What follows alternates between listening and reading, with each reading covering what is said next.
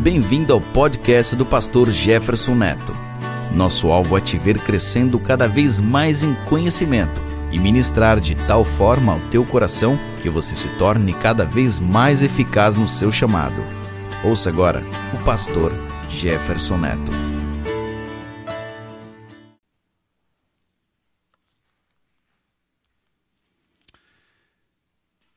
O que eu entendo que está acontecendo é que o Espírito Santo está nos equipando com algumas informações importantes para nós entrarmos numa nova dimensão, vamos colocar assim, para nós para nós entendermos melhor o que que ele deseja fazer através de nós. Quantos aqui acreditam? Pense primeiro na minha pergunta para você responder. Quantos aqui acreditam que você nasceu por causa de um propósito específico de Deus. Levante a mão, quantos acreditam nisso? Conhecer esse propósito é o, talvez um dos maiores desafios, é ou não é? Saber qual é o propósito de Deus para a sua vida é o grande desafio. E há algumas, ah, digamos assim, alguns obstáculos que, uh, que têm uh, se interposto no nosso caminho para uh, nos impedir de ter uma visão clara e definida da nossa identidade. Tá? Se eu tivesse com a minha carteira aqui e eu pegasse a minha carteira de identidade do, do Brasil, a minha certidão de, de, de, casamento ou de nascimento, a carteira de identidade do Brasil, o que, que acontece? Ali está o, o meu nome completo, ali está o nome do meu pai, ali está o nome da minha mãe. Quando eu olho para a minha identidade, não há como eu confundir quem eu sou. Filho de quem eu sou, de onde eu vim, todas as informações concernentes à minha natureza. Está tudo na minha identidade. E para melhorar, além de todas as informações, ainda tem a minha digital. Na parte de trás tem a minha digital. Se de repente surgir, mas tem um Jefferson Neto também em tal lugar, ok, mas vamos checar as digitais. Quando, checar digita as, quando, se, quando checarmos as digitais, fica claro quem é quem. Ou seja, a entender a sua identidade talvez seja o, maior segredo de Deus para aquilo que Ele deseja fazer na sua vida. Então nós vamos a, a entrar agora nesse assunto. O que eu quero trazer para você é o seguinte: o tema é Ágios, a visão de Deus sobre o seu povo. Diga comigo, ágios. Que palavra é essa, pastor? Você vai entender depois. Diga ágios. A visão de Deus sobre o seu povo. Muito bem. O texto que eu quero ler com vocês. Ok, vai, um vai, vai. Ok.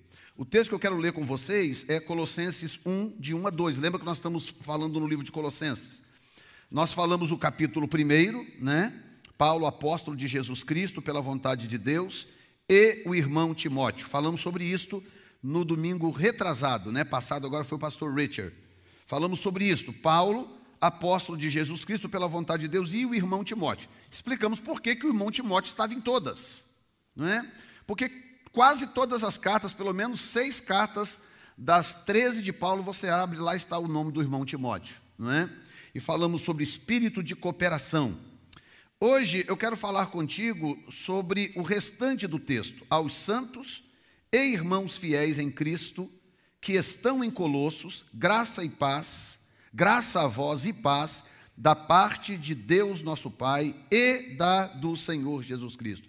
Paulo, apóstolo de Jesus Cristo pela vontade de Deus, e o irmão Timóteo, aos santos. Vou pedir para você encher o peito e dizer comigo: aos santos. De novo, aos santos. Então, olha bem, nós vamos falar um pouco sobre isto hoje, tá? Ah, eu quero falar sobre essas três coisas que Deus deseja restaurar na igreja, que eu queria que você entendesse uma coisa hoje. Quando Paulo ah, começava a escrever essas cartas, Mantenha em mente que algumas dessas igrejas foi Paulo que fundou, nem todas. Algumas dessas igrejas foi Paulo que fundou. E ele, e ele tinha em mente as pessoas que ele ganhou para Jesus. E qual era a preocupação número um de Paulo quando ele escrevia essas cartas? Numa época que não havia telefone, não havia e-mail, não havia internet, não havia WhatsApp, não, é? Não havia Facebook para mandar um torpedinho, tinha nada disso, tá?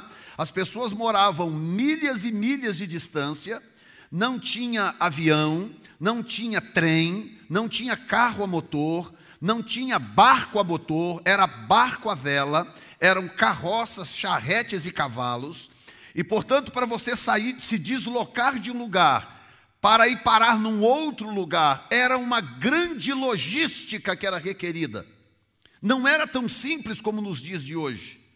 Tá? De repente aconteceu algo aqui, com, por exemplo, com uma moça de uma família da igreja, o que, é que eu fiz? Peguei o telefone, simplesmente liguei para o pai, e aí fiquei sabendo disso e disso e disso. É, pastor, isso e aquilo e tal, conversamos ali um pouquinho, depois ligamos, oramos e tal. Ok, a coisa, a gente já fica sabendo imediatamente o que é, já entra em contato rapidamente, manda uma mensagem, pergunta. Hoje é assim, naquela época não. Como é que faz então numa época como essa? E Paulo tinha uma grande preocupação, apesar ou como consequência dessa distância, dessa dificuldade de comunicação, o que, que acontece? O evangelho era coisa nova. Não é como hoje, que você tem pessoas não crentes aí fora, mas pessoas que já ouviram o evangelho, pessoas que já até frequentaram igreja, pessoas que ouvem rádio, pessoas que ouvem televisão, pessoas que têm de alguma forma informação do evangelho do seu coração, mesmo que não tenha tomado ainda uma decisão de servir a Jesus. Não, naquela época o evangelho era coisa nova. E não era só novo, era um desafio ao sistema. O Evangelho era um desafio ao, ao, ao status quo, ao sistema vigente. Roma, dentro da qual havia muitos deuses, centenas e centenas de deuses, decidiu perseguir os cristãos, porque Roma percebeu que os cristãos eram diferentes, eles não eram apenas mais um grupo maluco, adorador de um Deus qualquer. Não, era um grupo que estava ganhando proporções tremendas, um grupo que estava crescendo de uma forma tremenda, e era um grupo que estava disposto a morrer por aquilo que acreditava, um grupo, um grupo que pregava uma mensagem louca, maluca em relação a todas as filosofias que havia na época. Os cristãos eram aqueles que pregavam, ou os discípulos de Jesus, eram aqueles que pregavam uma mensagem louca de um homem que era Deus encarnado, que nasceu de uma virgem, que nunca havia tido relação com homem algum, e, e, e ele viveu por 33 anos, morreu pelos nossos pecados e ressuscitou ao terceiro dia, assentou-se à destra de Deus das alturas, e que, portanto, agora está vivo e que comanda a sua própria igreja através do Espírito Santo que ele enviou. Olha que mensagem mais louca para uma pessoa ouvir pela primeira vez na vida. Que coisa mais absurda! Então, Paulo estava lidando com situações de grande perigo para a sobrevivência da igreja. Então, ele chegava, plantava a igreja, como ele fez em algumas cidades, plantava, às vezes trabalhava ali durante alguns meses, ou às vezes até um, dois anos, como no caso de Corinto, de Éfeso, que ele ficou um ano e meio em Corinto, dois anos e pouco em Éfeso, para plantar a igreja, deixar a igreja organizada, para depois então viajar para outro lugar. Quando ele partia para um outro lugar, significava que ele estava algumas milhas de distância e também algum tempo de distância dessas pessoas, porque para viajar era muito complicado. Então a preocupação dele é: será que a fé dessas pessoas vai prevalecer no meio de tantos ataques, no meio de tantos desafios? no meio de, de, de, de, tanta, de tanta, a, a, tanto levante contra a fé cristã, a preocupação dele era sempre esta. E ele sempre trabalhou esta questão da identidade espiritual. Identidade espiritual. Alguém consegue convencer você que você não é filho do seu pai? Alguém consegue te convencer disso? Sim ou não? Sim, claro que não, porque você tem convicção, não é? Convicção, você sabe, meu pai é fulano, minha mãe é ciclana. Ou se você não sabe quem é o pai, pelo menos sabe quem é a mãe, ou vice-versa. Ou seja, não dá para confundir uma pessoa, a identidade de uma pessoa que tem convicção de quem ela é. Então a preocupação de Paulo era: se a tua identidade não estiver definida, você se torna um alvo muito fácil para as artimanhas de Satanás, porque a intenção do diabo, a Bíblia diz que ele veio para matar, roubar e destruir. Olha bem, matar, roubar e destruir. Se você juntar os três, os três têm um único propósito: o matar, o roubar ou o destruir. Os três têm um propósito só. O que, que é? Impedir que você chegue na reta final. A intenção de Satanás é impedir que você chegue lá. Então ele vai tentar matar, se ele não conseguir matar, ele vai tentar te roubar, se ele não conseguir te roubar, ele vai tentar destruir.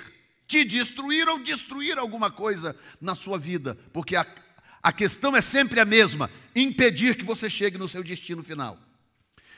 Só que a Bíblia diz que o Filho de Deus se manifestou, e aí vai valer um glória, para desfazer as obras do diabo.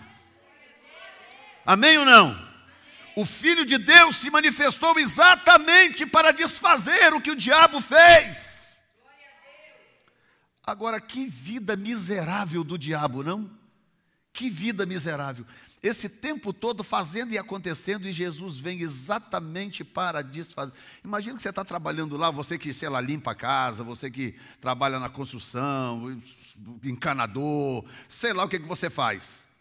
Mas imagina que alguém entra na sua cola para desfazer o que você faz. Aí está lá a Luciana passando o VEC, alguém jogando terra no chão. E passa o VEC, alguém joga terra no chão. E você está lá batendo o frame, tem alguém serrando embaixo. Já pensou que coisa triste no final do dia? Você fez, fez, fez, fez e não tem nada pronto. Por quê? Porque tem alguém desfazendo. Aleluia! tem alguém desfazendo, portanto, seja lá o que o diabo tem feito contra você, saiba de uma coisa: não tem nada pronto, porque Deus está desfazendo todas as coisas. Uh, Jesus! Às vezes nós não entendemos por que, que estamos de pé, por que, que estamos firmes, por que, que estamos caminhando, por que, que temos nos mantido na presença de Deus. Não é porque o diabo não te notou ainda, não é porque o diabo, pastor, não fala esse nome, porque senão ele vai, vai vir atrás da gente. Ele já está atrás da gente. Ele já está atrás da gente. Mas eu e você estamos de pé por uma razão. Tudo que ele faz, Jesus Cristo de Nazaré tem o poder para desfazer. Bendito seja o nome do Senhor. Então o que, que Deus está fazendo? Desde o tempo de Paulo, Deus está restaurando coisas. Diga comigo, meu Deus é um Deus restaurador. Deus está restaurando coisas. Então eu quero te falar sobre essas três coisas rapidamente que Deus deseja restaurar na igreja. A primeira delas é o conhecimento de Cristo. Conhecimento de Cristo. Se você prestar atenção no, no texto de, de Colossenses, nós estamos falando de Colossenses, especificamente. Deixa eu só achar aqui que eu estou com o meu tablet, Colossenses, aqui. Ok, veja bem.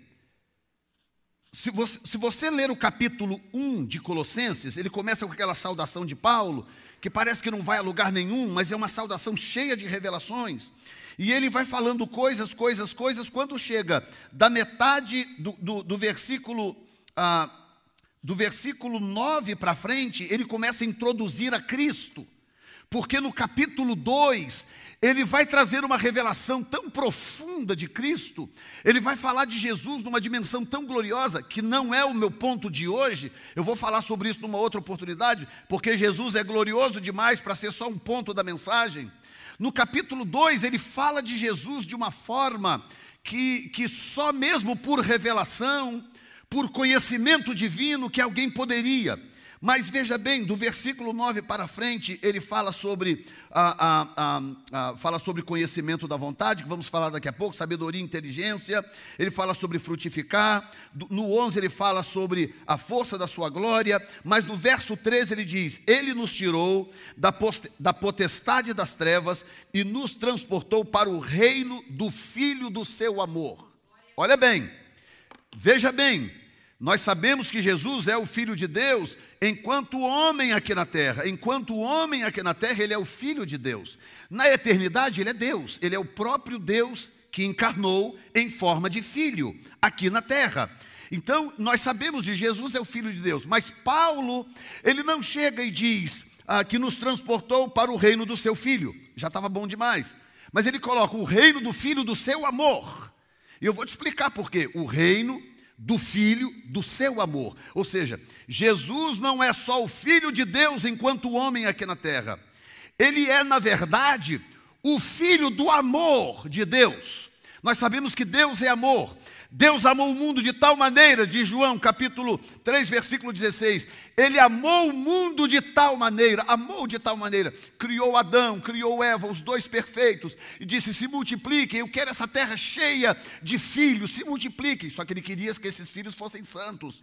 E aí Adão e Eva pecam, caem, e então o pecado entra na raça, e agora a raça começa a se multiplicar, e aí a, a, Satanás aproveita essa depravação humana, interfere na genética humana, altera a genética humana. Deus tem que destruir a terra com o dilúvio e recomeçar de novo.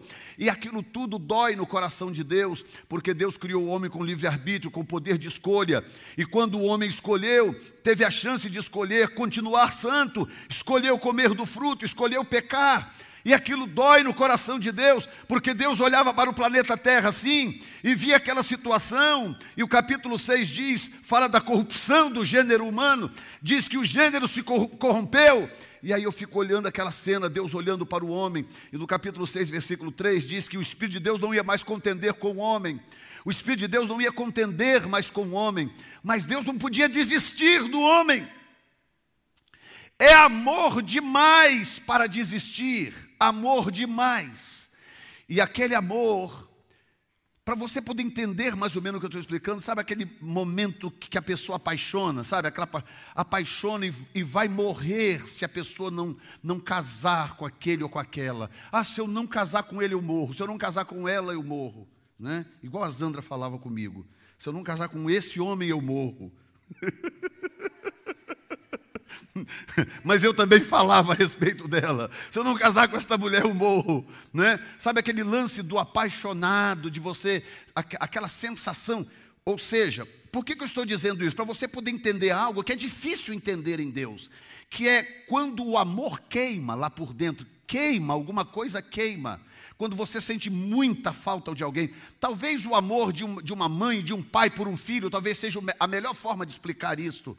Sabe, quando um filho está doente, quando está passando por uma situação, por um aperto, viajou sozinho, sei lá, qualquer coisa, que no coração da gente dá aquela coisa, uma queimação, dá uma sensação ruim, porque a gente faria qualquer coisa para manter um filho bem, para manter uma filha bem. Sabe essa sensação?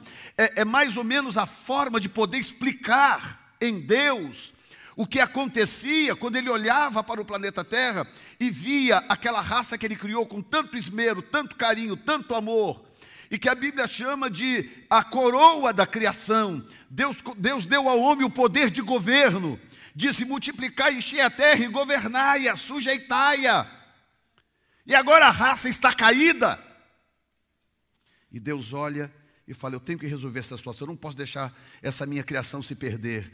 E olha bem, e desse amor que queima, Gente, se você entender isso que eu vou dizer agora, meu Deus, eu chorei de noite lendo esse texto, quando o Espírito Santo falou no meu coração, a diferença entre filho de Deus e filho do amor de Deus. O que que acontece? Me veio lágrima nos olhos, porque eu entendi de uma forma diferente. O amor de Deus começou a queimar, queimar, queimar, e ele sabia: nenhum homem, nenhum ser humano é capaz de resolver esse negócio. Porque todos os homens que nascessem depois de Adão, já nasceriam caídos. E o amor de Deus, Dona Ruth, foi queimando, queimando, queimando. E ele falou: Quer saber de uma coisa? Eu vou ter que eu mesmo descer.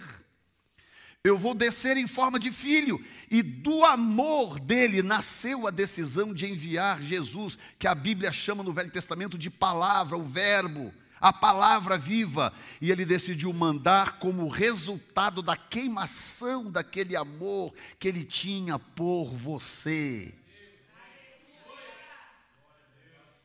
Eu, pastor, como se Deus decidiu isso, sei lá quando, eu nem existia ainda. Ei, deixa eu te dizer.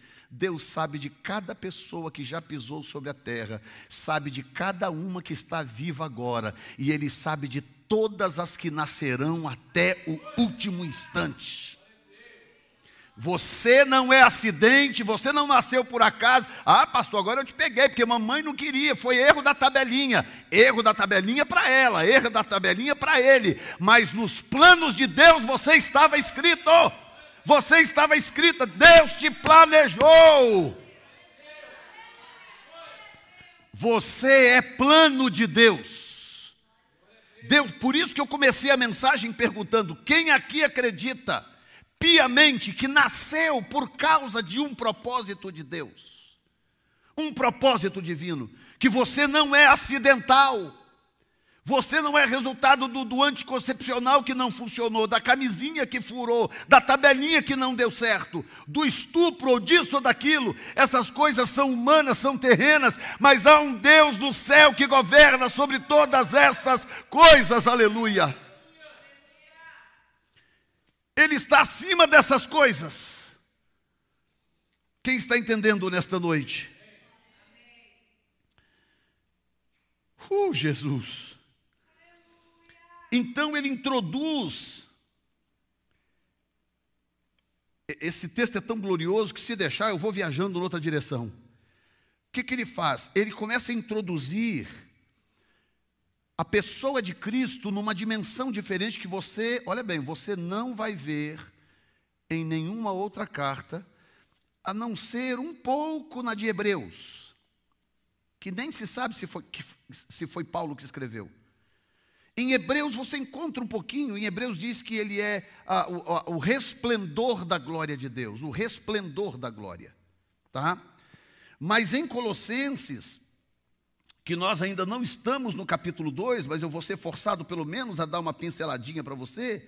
No capítulo 2, o texto diz que, veja bem, diz assim: para que os seus corações sejam enriquecidos, versículo 2, estejam unidos em amor e enriquecidos, olha bem, da plenitude, da inteligência, para conhecimento do mistério de Deus, hífen Cristo Olha como que ele abre o capítulo 2, porque quero que saibais quão grande combate tenho por vós e pelos que estão em Laodiceia e por quantos não viram meu rosto em carne, para que os seus corações sejam consolados. O combate dele de jejum, oração, clamor, sofrimento era por que razão? Era porque ele, para que os seus corações, ele dizendo para os, os colossenses, para que os seus corações sejam consolados e estejam unidos em amor e enriquecidos da plenitude da inteligência.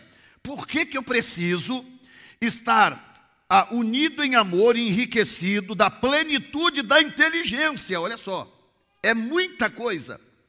Por que, que eu preciso? E ele diz: para conhecimento, para que você possa conhecer o grande mistério de Deus, que é quem? Cristo. Diga comigo, Cristo é o grande mistério de Deus.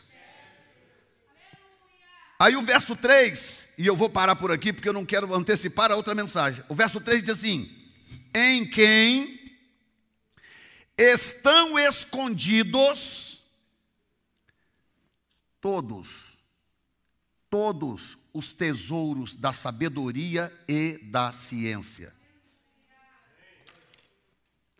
É mais ou menos o seguinte: para você fazer um garimpo aqui na terra, precisa de um aparato danado, máquinas disso, máquinas daquilo, tem que fazer pesquisa, precisa de um geologista. Descobriram agora um garimpozinho lá no Goiás, em algum lugar do Goiás lá, e acharam lá umas, umas pedrinhas e tal, foi todo mundo correndo lá, cavaram, cavaram, cavaram, cavaram, não acharam quase nada, só poeirinho, umas besteiras, era tudo alarme falso. Aí descobre, tem ouro não sei aonde, ah, descobriu diamante não sei em tal lugar. Veja bem, o garimpo de Deus você não precisa correr, você não precisa de máquinas, você não precisa sair procurando. Meu Deus, onde é que estão os tesouros do, do, do, da sabedoria e da ciência? A Bíblia já está dizendo, eles estão todos em Cristo. todos estão em Cristo. Se você tiver Cristo, você tem todos eles. Então, o que que a primeira coisa que Deus quer restaurar na igreja é o conhecimento de Cristo. Deixa eu te explicar por quê. Porque as pessoas, algumas pessoas pensam que conhecem Cristo. Elas pensam que conhecem Cristo por causa desse dia a dia de igreja. E, e, e, as, e, muita gente pensa que conhecer Cristo é estar ligado a uma igreja, frequentar os cultos, cantar umas músicas, ouvir o pastor pregar uma, umas mensagens, receber oração e tal. Essa é a relação de conhecimento de Cristo que algumas pessoas, estou falando que é você, algumas pessoas têm. Então qual é a preocupação de Deus? A preocupação de Deus é que essas pessoas vivam uma vida miserável, porque conhecimento de Cristo é outra história. Se Paulo diz que eu preciso me enriquecer da plenitude do, da, do conhecimento, da inteligência, eu pergunto para você, como que eu consigo, por exemplo, eu quero fazer medicina, eu quero ser cardiologista, como que eu consigo chegar ao ponto de ter a plenitude do conhecimento da cardiologia? O que, que eu tenho que fazer? Ah, eu vou de vez em quando, eu passo na porta ali da Boston University, passo assim, paro um pouco na janela, dou uma olhada lá. Uma vez por semana eu passo na Boston University, fico lá uma hora e meia, duas horas, participo de uma aula com eles. Aí na semana seguinte eu não posso ir, eu não vou. Aí duas semanas depois eu posso, eu apareço de novo. Não é? Aí daí uns quatro anos eu estou cheio da plenitude do conhecimento de como funciona o coração. Sim ou não? Hã? Claro que não. Claro que não. Agora, com essa situação do programa Mais Médicos, que o pessoal está chamando o Brasil de Mais Cubanos, né? programa Mais Cubanos lá do Brasil, que mandaram os cubanos embora e agora chamando médicos brasileiros e tal. E aí, numa reportagem, um médico estava dizendo: não, a gente, nós, muita gente não atendia porque o salário não valia a pena. Às vezes convocava aí para a gente ir para uma cidade aí longe da família para ganhar dois, três mil dólares. Qual é o médico? Aí ele falou assim: como que você vai passar cinco anos na faculdade, estudando de sol a sol, sem dormir, lendo livros de todo tipo, estudando sem parar, com cinco anos, às vezes seis, dependendo da especialização, para no final você pegar um trabalho aí longe da família, aí, não sei quantos quilômetros longe da sua família, para você ganhar dois, três mil dólares? Ninguém é doido de fazer um negócio reais. Ninguém vai fazer um negócio desse. O que, que, ele está dizendo? Ele está dizendo o seguinte: não, eu não me submeto a isso, não, porque eu paguei um preço para estar cheio da plenitude do conhecimento desse assunto aqui que hoje eu domino. Deus está preocupado conosco porque nós não gastamos tempo com Cristo. Gastar tempo com Cristo não é vir na igreja. O, aliás, by the way, o pior, o pior é que muita gente nem na igreja vem. Nem na igreja vem. E se você vier na igreja todo, vamos botar mais três cultos aqui. Se você vier na igreja todo culto, todo culto não é o suficiente para você conhecer a Cristo. Conhecimento de Cristo é um relacionamento diário. Conhecimento de Cristo é uma entrega, é uma rendição.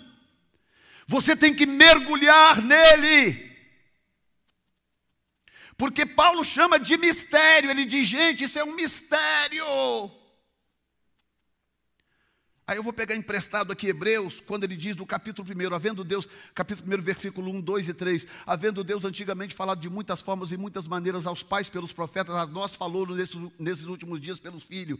E ele diz: A quem constituiu o herdeiro de tudo, por quem também fez o mundo, sendo ele o resplendor da sua glória o resplendor. Eu tive uma experiência com Deus uma vez, simples, pequenininha, uma experiência simples, diante da grandeza de Deus. E nessa experiência que eu tive com Deus, eu vi a face do Senhor em forma de um leão, eu vi a face do Senhor, ele apareceu para mim como um leão. E foi uma coisa rápida, foi coisa de, sei lá, cinco minutos.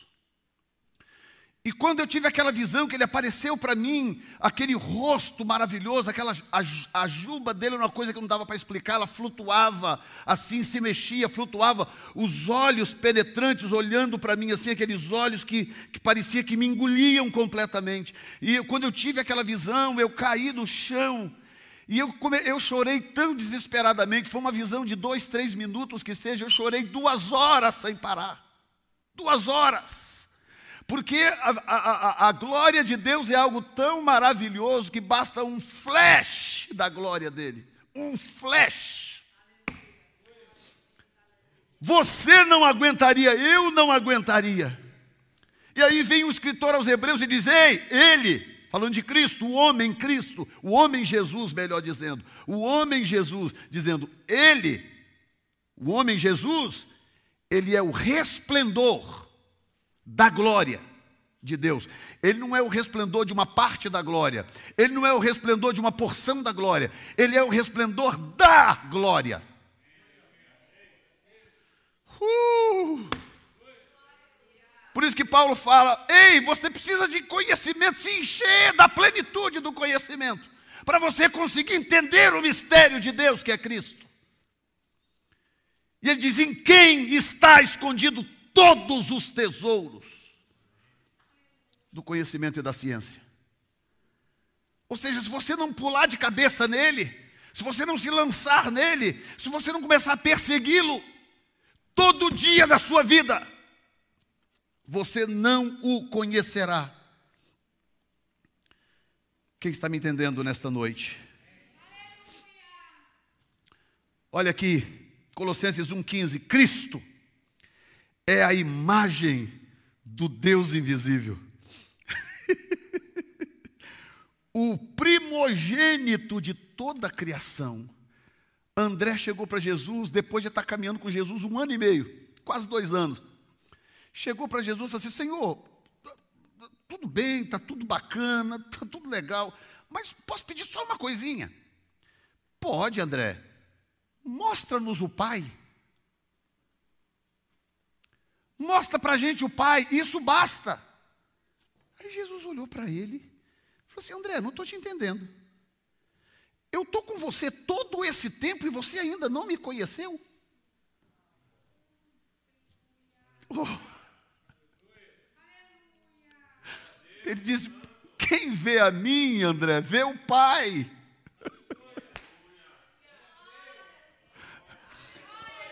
Ele diz: Como dizes tu, mostra-nos o Pai. Não crês tu que eu estou no Pai, que o Pai está em mim e que as obras que eu faço, eu não faço de mim mesmo. Mas é o Pai em mim que faz as obras.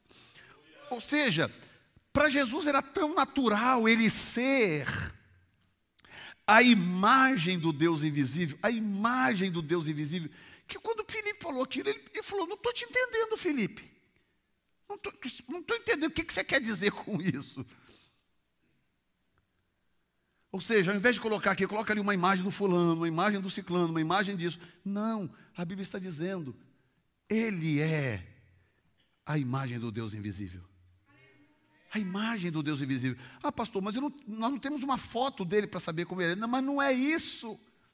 Significa que ele andando aqui na terra, ele era manifestação absoluta do amor de Deus por você. Por você. Deus pegou todo o seu amor, condensou, socou, jogou na terra, deu Jesus. E ele andava de um lado para o outro, andando um homem de carne e osso, cheio da plenitude de Deus, para desfazer tudo que o diabo intenta fazer contra a sua vida. Tem alguém me ouvindo nesta noite? Uh, Jesus. Número dois, o conhecimento da sua vontade. O que que Deus quer restaurar na igreja? Primeiro, o conhecimento de Cristo. Número dois, o conhecimento da sua vontade. Você já passou por isso de, de, de, se perguntar, ou orando, dizer: Senhor, afinal de contas, qual é a tua vontade na minha vida? O que, que o Senhor quer de mim? E não se iluda, todos perguntam isso em algum momento. Em algum momento. estava orando ao Senhor essa madrugada, dizendo: Senhor, 2019 está chegando, o que tu queres? O que tu queres da New Time Church? O que tu queres de Jefferson Neto 2019, Senhor? Qual é o teu plano? Qual é a tua vontade? Conhecer a vontade, por que, que isso é tão importante? Olha isto. Colossenses ah, 1, eu acho que é 9, não é de 1 a 9, é o 9, o verso 9. Diz assim: Não cessamos de orar por vós e de pedir que sejais, olha bem, cheios do conhecimento da Sua vontade. Escute bem o que eu vou te dizer. Para Deus, a vontade dEle tem que ser absoluta na minha vida e na sua vida. Glória a Deus, pastor, ok, eu também quero saber. E agora eu vou dizer uma coisa para você, que isso tem que cair no seu coração, como sendo o próprio Espírito Santo nos admoestando, eu e você. Ah, eu até postei esses dias, há dois dias atrás, na, na minha rede social, um, um, uma frase dizendo o seguinte: pare de dizer que você tem fome de Deus, se você não aguenta passar pelo menos uma hora orando na presença de Deus. Você não tem fome de Deus, você tem fome de, de, de, de feijoada, você tem fome de, qualquer coisa, de camarão, de macarrão, de, você tem coisa de fome de qualquer coisa, menos de Deus. Porque quando você tem fome de Deus, uma hora orando, no mínimo, torna-se torna-se tão fácil. Tão fácil porque a vontade dele não é revelada à toa. Porque agora vem, um, vem, não vou dizer um segredo, mas vem algo que pode te abençoar. Escute bem. Conhecer a vontade de Deus é o grande segredo para você prosperar. Vocês lembram que eu preguei um tempo atrás aqui sobre pessoas e lugares? Falei sobre a bênção de Deus, o que é a bênção de Deus, como ela se instala em forma de favor. E depois falei sobre pessoas e lugares. Deus pega uma pessoa e coloca no lugar, junta pessoa e lugar. E quando Deus faz essa junção, ele tem, ele, ele tem a conexão perfeita. E é aí que está o segredo da prosperidade. Então, esse é o segredo. Ou seja, você só saberá essas coisas se você conhecer a vontade de Deus. Só que Deus não vai te dizer a vontade dele out of the blue, do nada. entrar no seu sonho de noite, dizer, ei, ei, ei, ó, minha vontade para você é isso, isso e isso. Não, porque o plano dele é tão glorioso, o plano dele é tão intenso e tão perfeito, que ele não entrega a quem não busca.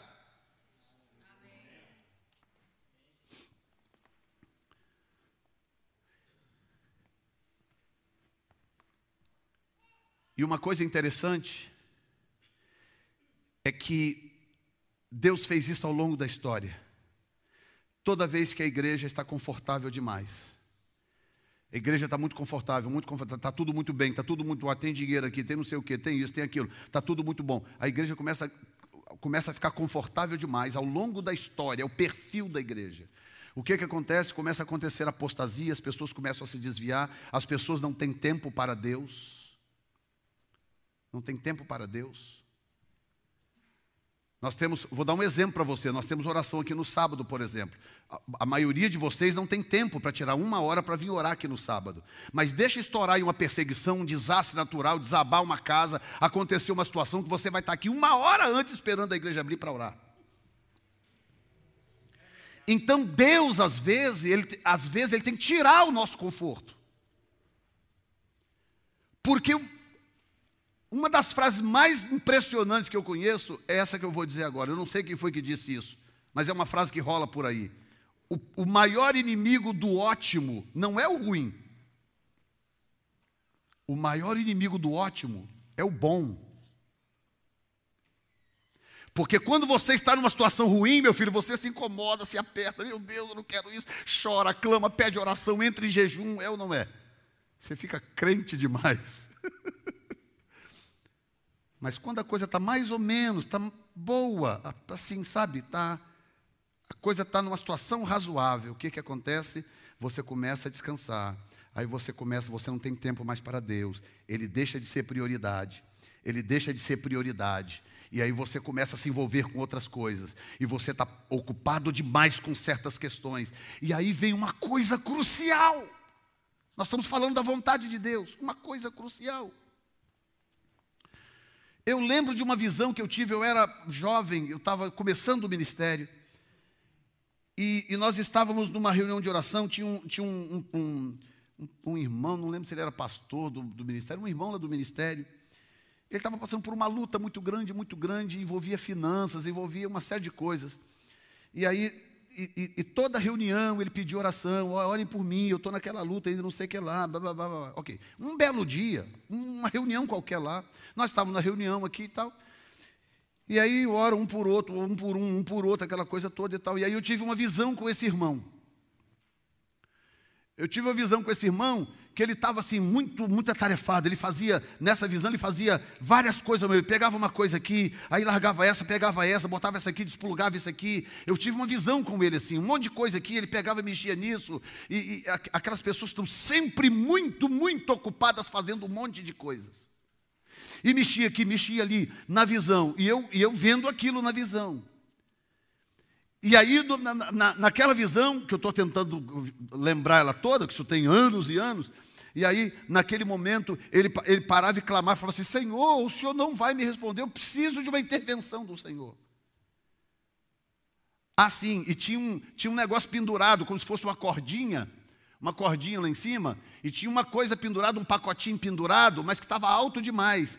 E ele fazia uma coisa aqui, fazia, de repente ele vinha, pulava, tentava pegar aquilo, aí não conseguia, mexia de novo naquilo, trocava aqui, mexia para lá, aí vinha de novo, lembrava, tentava pegar aquela luta, e ele não conseguia pegar aquela caixinha que estava enrolada como se fosse um barbante pendurado em algum lugar. E no meio daquela, daquela luta, ele clamando, reclamando, tipo, Senhor, o Senhor esqueceu de mim. E o Senhor falou com ele: Coloque os teus joelhos no chão e espera. Aí ele ajoelhava e ele ficava ali, de joelhos diante de Deus, por um momento. E depois de alguns uns segundos, minutos, não lembro, que ele está ali de joelho, não estava fazendo mais nada, não estava mexendo em nada, não estava ali parado de joelho diante de Deus. Aquela cordinha começou a descer, sozinha sozinha.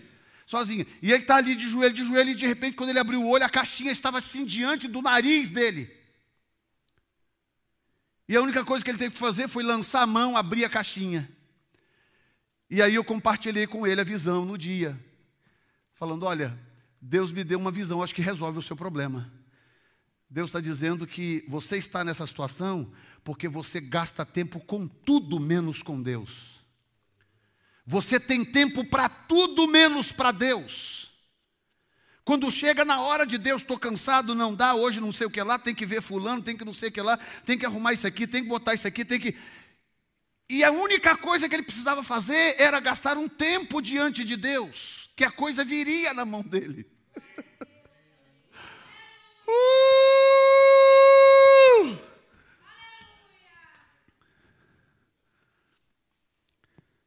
Diga comigo, eu preciso conhecer a vontade de Deus na minha vida.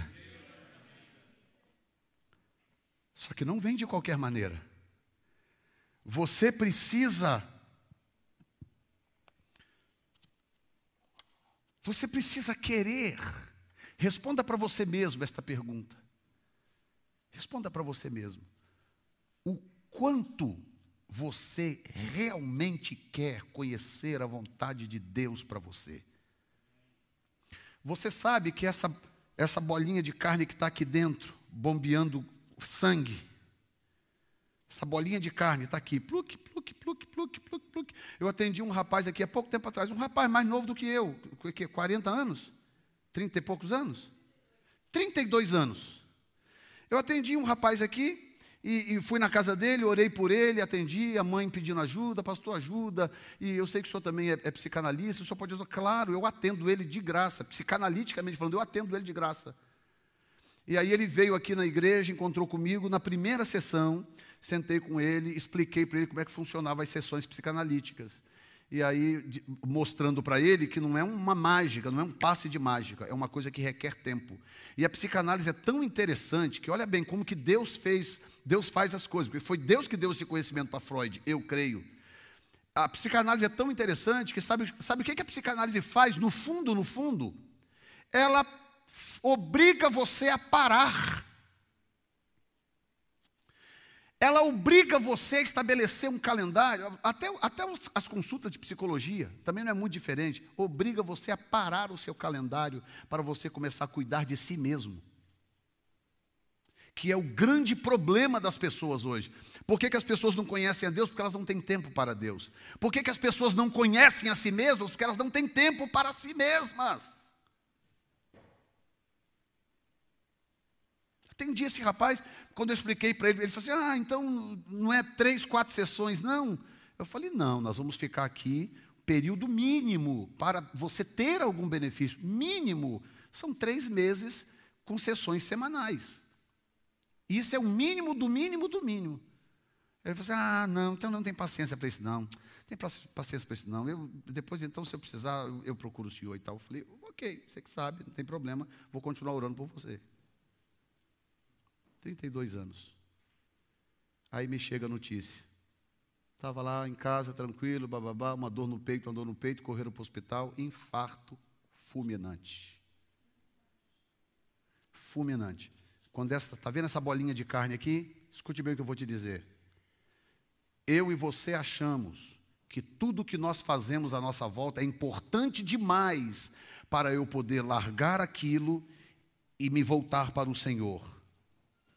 Mas quando Deus resolve dar uma apertadinha nessa bolinha de carne aqui e fazer ela parar, não importa o que que você está fazendo à sua volta, tudo ficará de lado e, e a vida vai continuar inclusive das pessoas que estão à sua volta. A vida vai continuar. Quando chega a hora dessa bolinha de carne parar aqui, meu filho, a vida das pessoas à sua volta vai continuar. Então, do que me adianta eu, Jefferson Neto, 54 anos de idade? Quanto tempo mais eu tenho? Não sei. Eu posso ter mais 10 anos, mais 15. Eu posso aí ter, ter os meus guessing, por causa de história de saúde da família, blá blá blá. Mas quem pode garantir que domingo que vem eu vou estar aqui para pregar sobre Colossenses? Então você acha que eu vou gastar o mais precioso do meu tempo batendo cabeça nas paredes? tentando fazer isso, fazer aquilo, lutando para conquistar coisas que eu não tenho como conquistar sem Deus.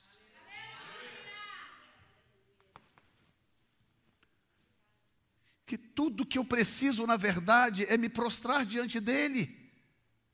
Me prostrar diante dEle, ter um relacionamento diário, constante com Ele. E quando eu menos percebo, Ele começa a trazer as coisas vai trazendo as coisas na minha mão, vai abrindo portas na minha vida que eu não tinha a menor noção de que poderiam se abrir. Uh, Jesus. Um pouco mais à frente nós vamos compartilhar, assim que, que, que, que tudo se concretizar, nós vamos compartilhar com vocês um milagre que exemplifica muito bem o que eu estou te falando como que Deus pega uma causa perdida, esquecida no tempo. Oh, meu Deus, que eu não poderia resolver, os melhores advogados não poderiam. E ao invés de gastar tempo com isso, correndo atrás de uma coisa de outra, sabe o que, é que eu estou fazendo? Eu estou orando todo dia, toda noite, joelho diante de Deus, clamando, orando. E não é nem orando por isso que logo, logo virará um testemunho, não, orando, orando em busca da vontade dele, orando para que a presença dele se manifeste, orando para que este clima gostoso aqui esteja na New Time Church.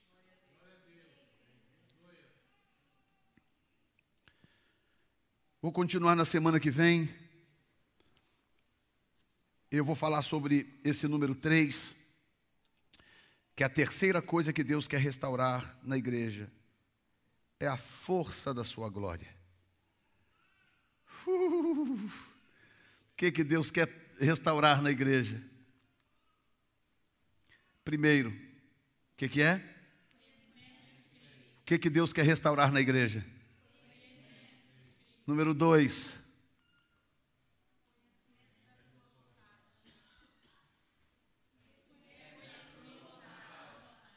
E número três.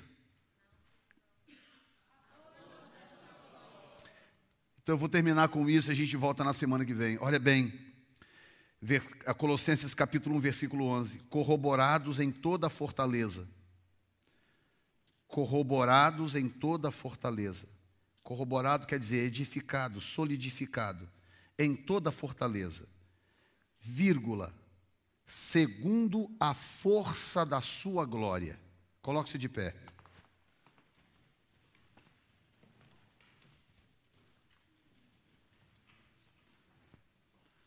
Sabe aquele momento da vida que você não sabe o que fazer? Alguém aqui já esteve em momentos assim na vida? Aquela história, como disse a Raquel, aquele aperto, né? Como é que você falou? Dá uma sensação assim de momentos da vida que você sabe que você está correndo riscos ou perigos. Desafios que você não dá conta de vencer. Olha isso, olha o segredo. Corroborado, quer dizer, edificados ou solidificados em toda a fortaleza. Como? Como? Segundo a força da sua glória. Em inglês diz, according to his mighty power. De acordo com o seu poder estrondoso, glorioso. Está entendendo por que, que eu preciso buscá-lo? É por isso, porque há momentos na vida que eu não tenho resposta. Não tenho, eu não sei o que fazer. E é em momentos como este que eu preciso da força da Sua glória, a força da Sua glória. Lembre-se que a, a, a, plenitude da glória é Cristo. A força da glória. Arremete de novo para Jesus. A força da glória.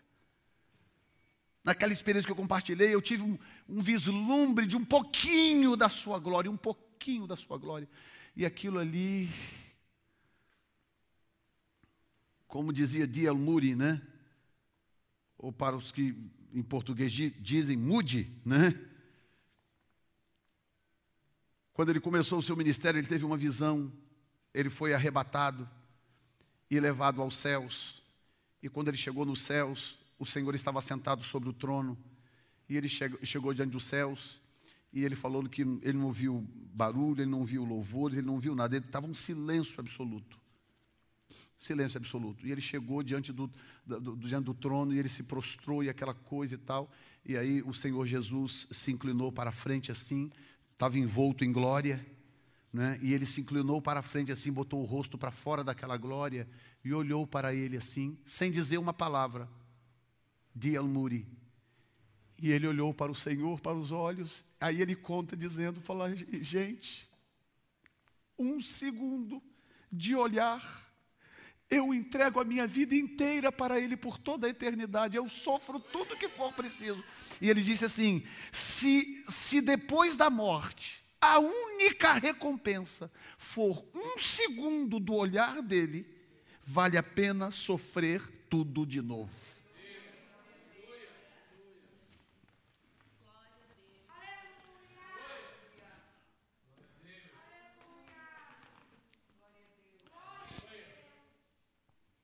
Senhor, nesta noite, a tua palavra, Senhor, revelada a Paulo, que nesta noite, nessas noites de domingo, nós temos, Senhor, aberto aqui, ó oh Deus, para compreender, como igreja, Senhor, num culto doméstico, porque está claro para nós que o Teu Espírito está trabalhando algo em nós, Teu Espírito está nos preparando, Senhor, nos preparando, meu Deus. Ó oh Deus, e assim como Paulo dizia para as igrejas, para os, para, para, nas suas cartas, dizia: olha, acima de tudo, o que me, o que me oprime é, é o cuidado que eu tenho com as igrejas. Aquela preocupação de que as pessoas vão entender, Senhor, a tua palavra que as pessoas vão amadurecer, meu Deus, que elas vão sair do estágio de babies espirituais, parar de tomar leite, começar a comer comida sólida, Senhor, que tem a ver com esse relacionamento sólido, glorioso contigo, meu Deus, onde cada um vai experimentar da tua grandeza, cada um vai experimentar da tua glória, meu Senhor. Cada um vai ter uma experiência privativa, uma experiência pessoal com o Salvador, o Senhor, o Deus magnífico e todo-poderoso. Oh, meu Deus! E que temos pedido, Senhor, é que mostra-nos a tua glória, Senhor. Mostra-nos a tua presença, meu Deus. Revela-te a nós, meu Senhor.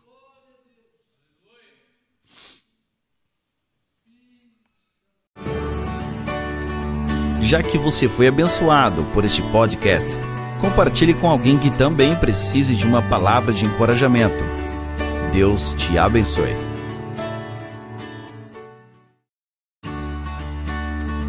Bem-vindo ao podcast do pastor Jefferson Neto. Nosso alvo é te ver crescendo cada vez mais em conhecimento e ministrar de tal forma ao teu coração que você se torne cada vez mais eficaz no seu chamado. Ouça agora o pastor Jefferson Neto. Graças a Deus. Pode colocar meu, meu PowerPoint aí, por gentileza. Hoje não posso bobear do tempo por causa da ceia, mas eu quero ver se pelo menos eu concluo com os irmãos o assunto da semana passada.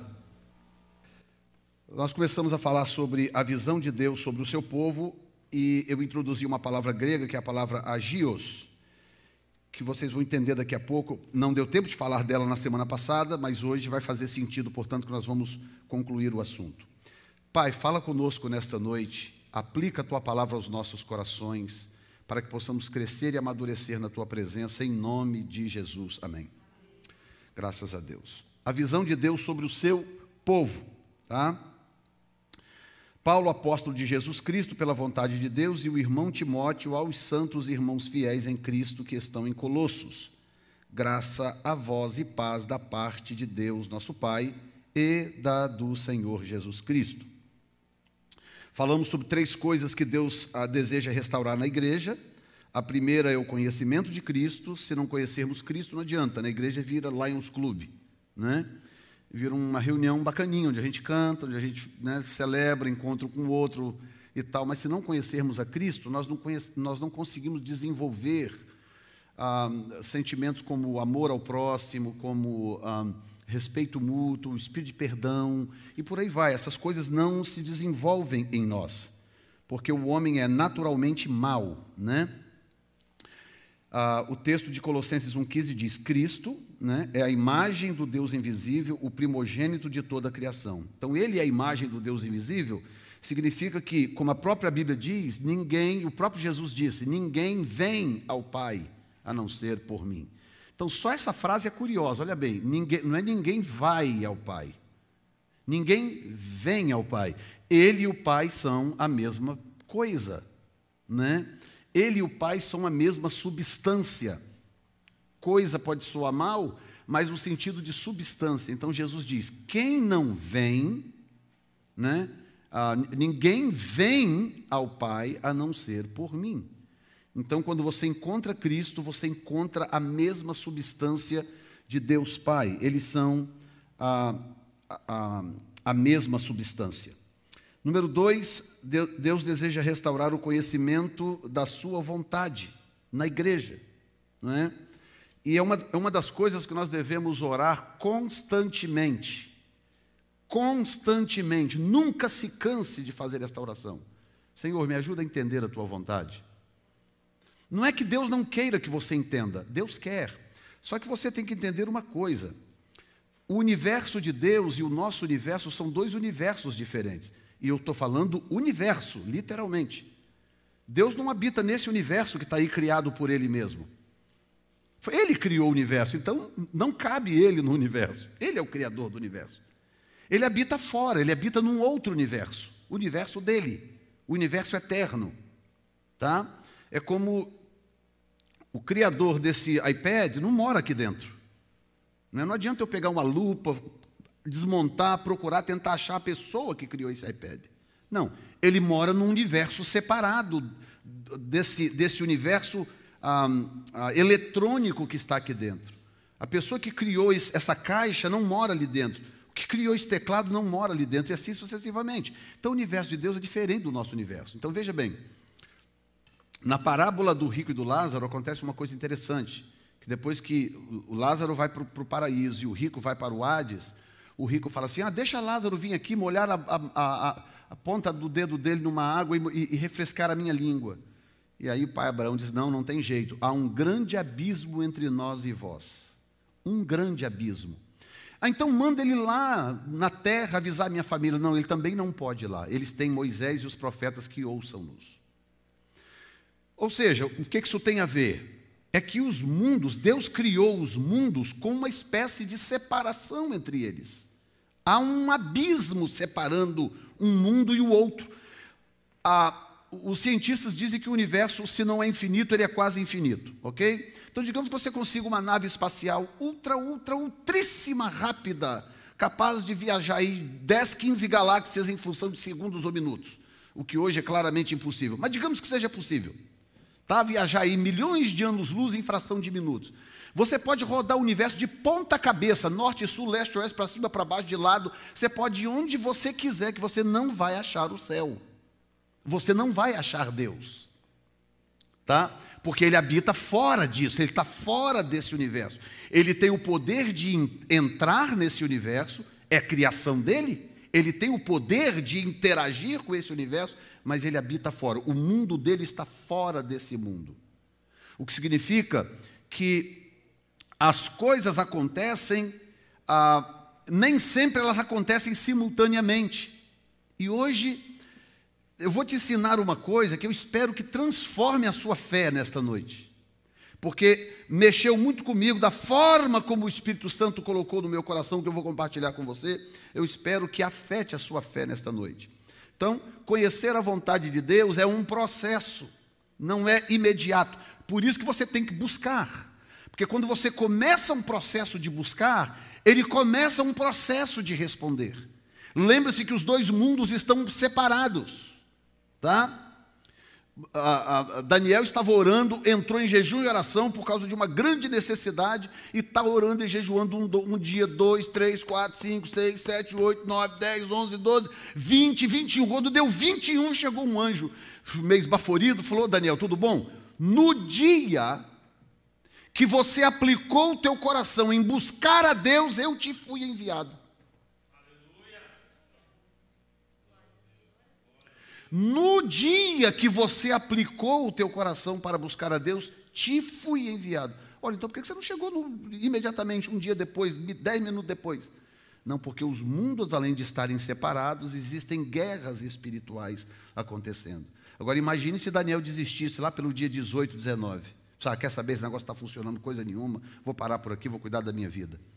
Hoje nós não teríamos aquele livro glorioso para ler.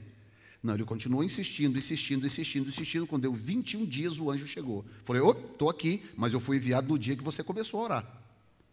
Mas cheguei agora. Quem está entendendo?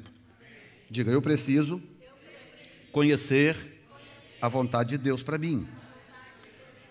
Não cessamos de orar por vós e de pedir que sejais cheios, olha bem, cheios do conhecimento da Sua vontade Olha o que, que Paulo está dizendo. É tão importante conhecer a vontade de Deus que Paulo está dizendo: nós não cessamos de orar por vocês.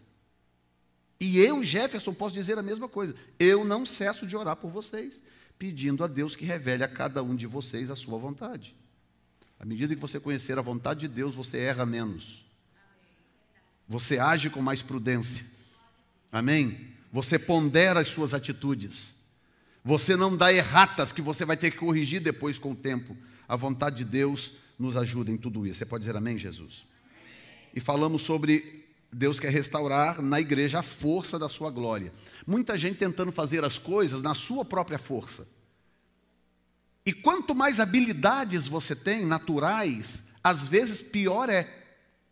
Porque você confia tanto nas suas habilidades, fala bem, comunica bem, comunica em duas, três línguas, sabe trabalhar, sabe isso, sabe aquilo. E às vezes, quanto mais habilidades, mais risco você corre, porque você tende a confiar na sua força.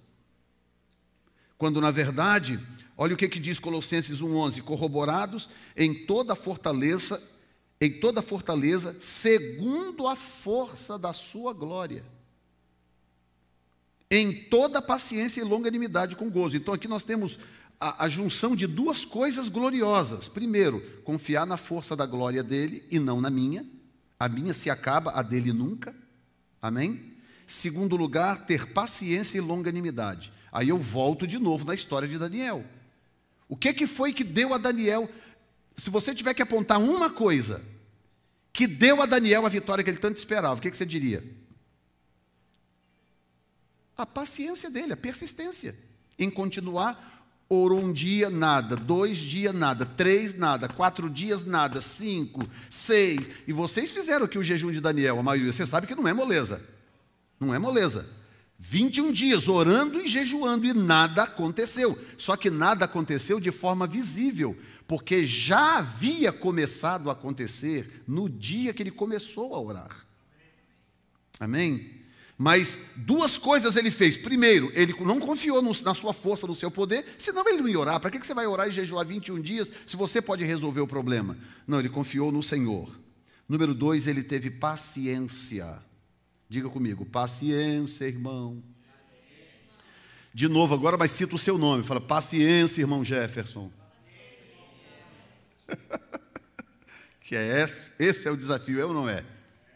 Quem gosta de esperar aí? Levanta a mão. Adora esperar. Nobody, né? Mas aí está o segredo, tá? Confiar na força dele e ter paciência e longanimidade. Muito bem, então nós vamos continuar desse ponto agora. Afinal, como que Deus vê ou enxerga o seu povo? O texto que nós colocamos, ah, que é, eu vou lá, depois eu volto um ponto. Eu quero destacar uma coisa para você do texto que nós lemos inicialmente. Paulo, apóstolo de Jesus Cristo, pela vontade de Deus, e o irmão Timóteo, que foi o assunto da primeira mensagem, vírgula, diga comigo, aos santos. Só tem, só tem o, o, o, o Sandro aqui, vamos lá, diga comigo, aos santos. Mais uma vez, diga aos santos. Então, olha bem, Paulo, apóstolo de Jesus Cristo, pela vontade de Deus, e o irmão Timóteo, aos santos e irmãos fiéis em Cristo Jesus. Então, como Deus vê o seu povo? Primeiramente, olha lá, como santo e fiel. Agora aqui entra a palavra que nós que eu introduzi lá no começo que não deu para explicar da vez passada. Para quem não sabe, o Novo Testamento foi escrito em grego, né? Era a língua, era o inglês da época, era a língua internacional da época, escrito em grego.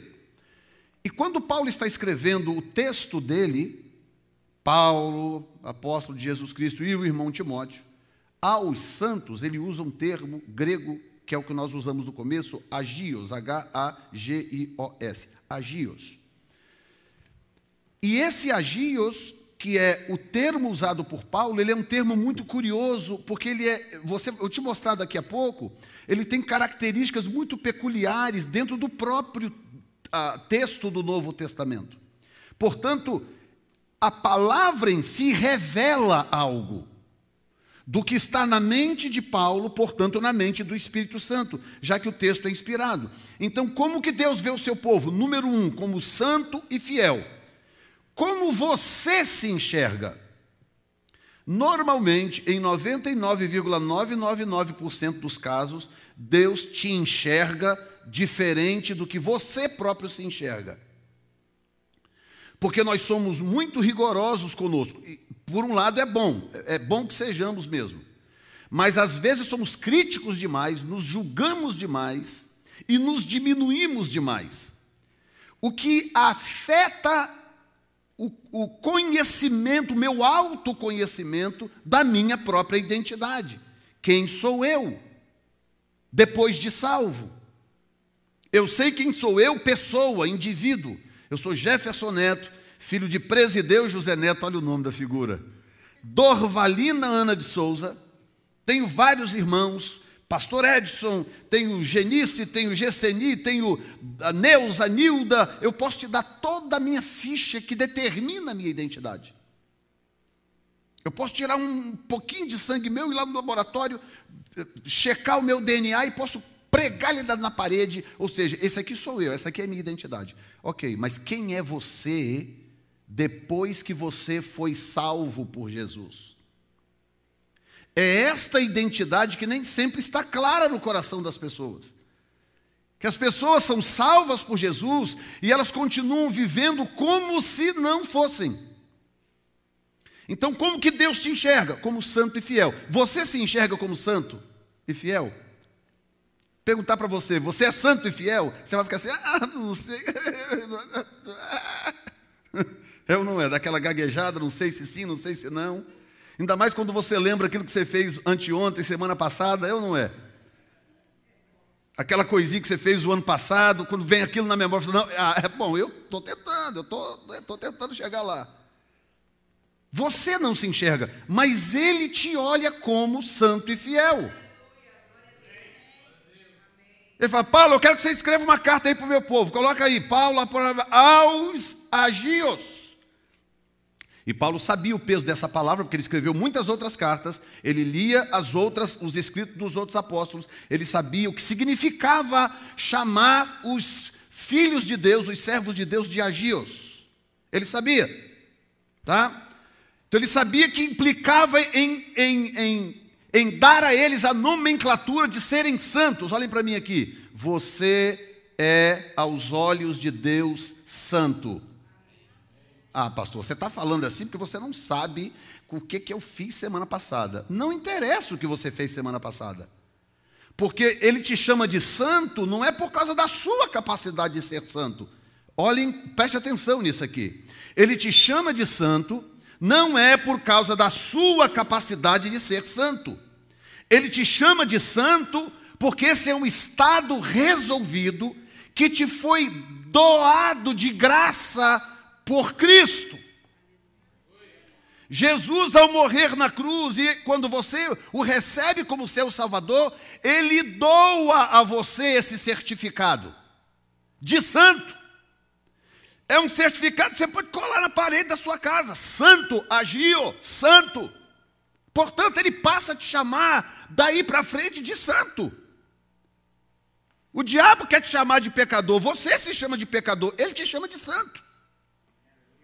E de fiel. Quem sabe assim ele nos constrange. Quem sabe assim ele nos desafia a vigiar o nosso comportamento, a forma como vivemos e etc.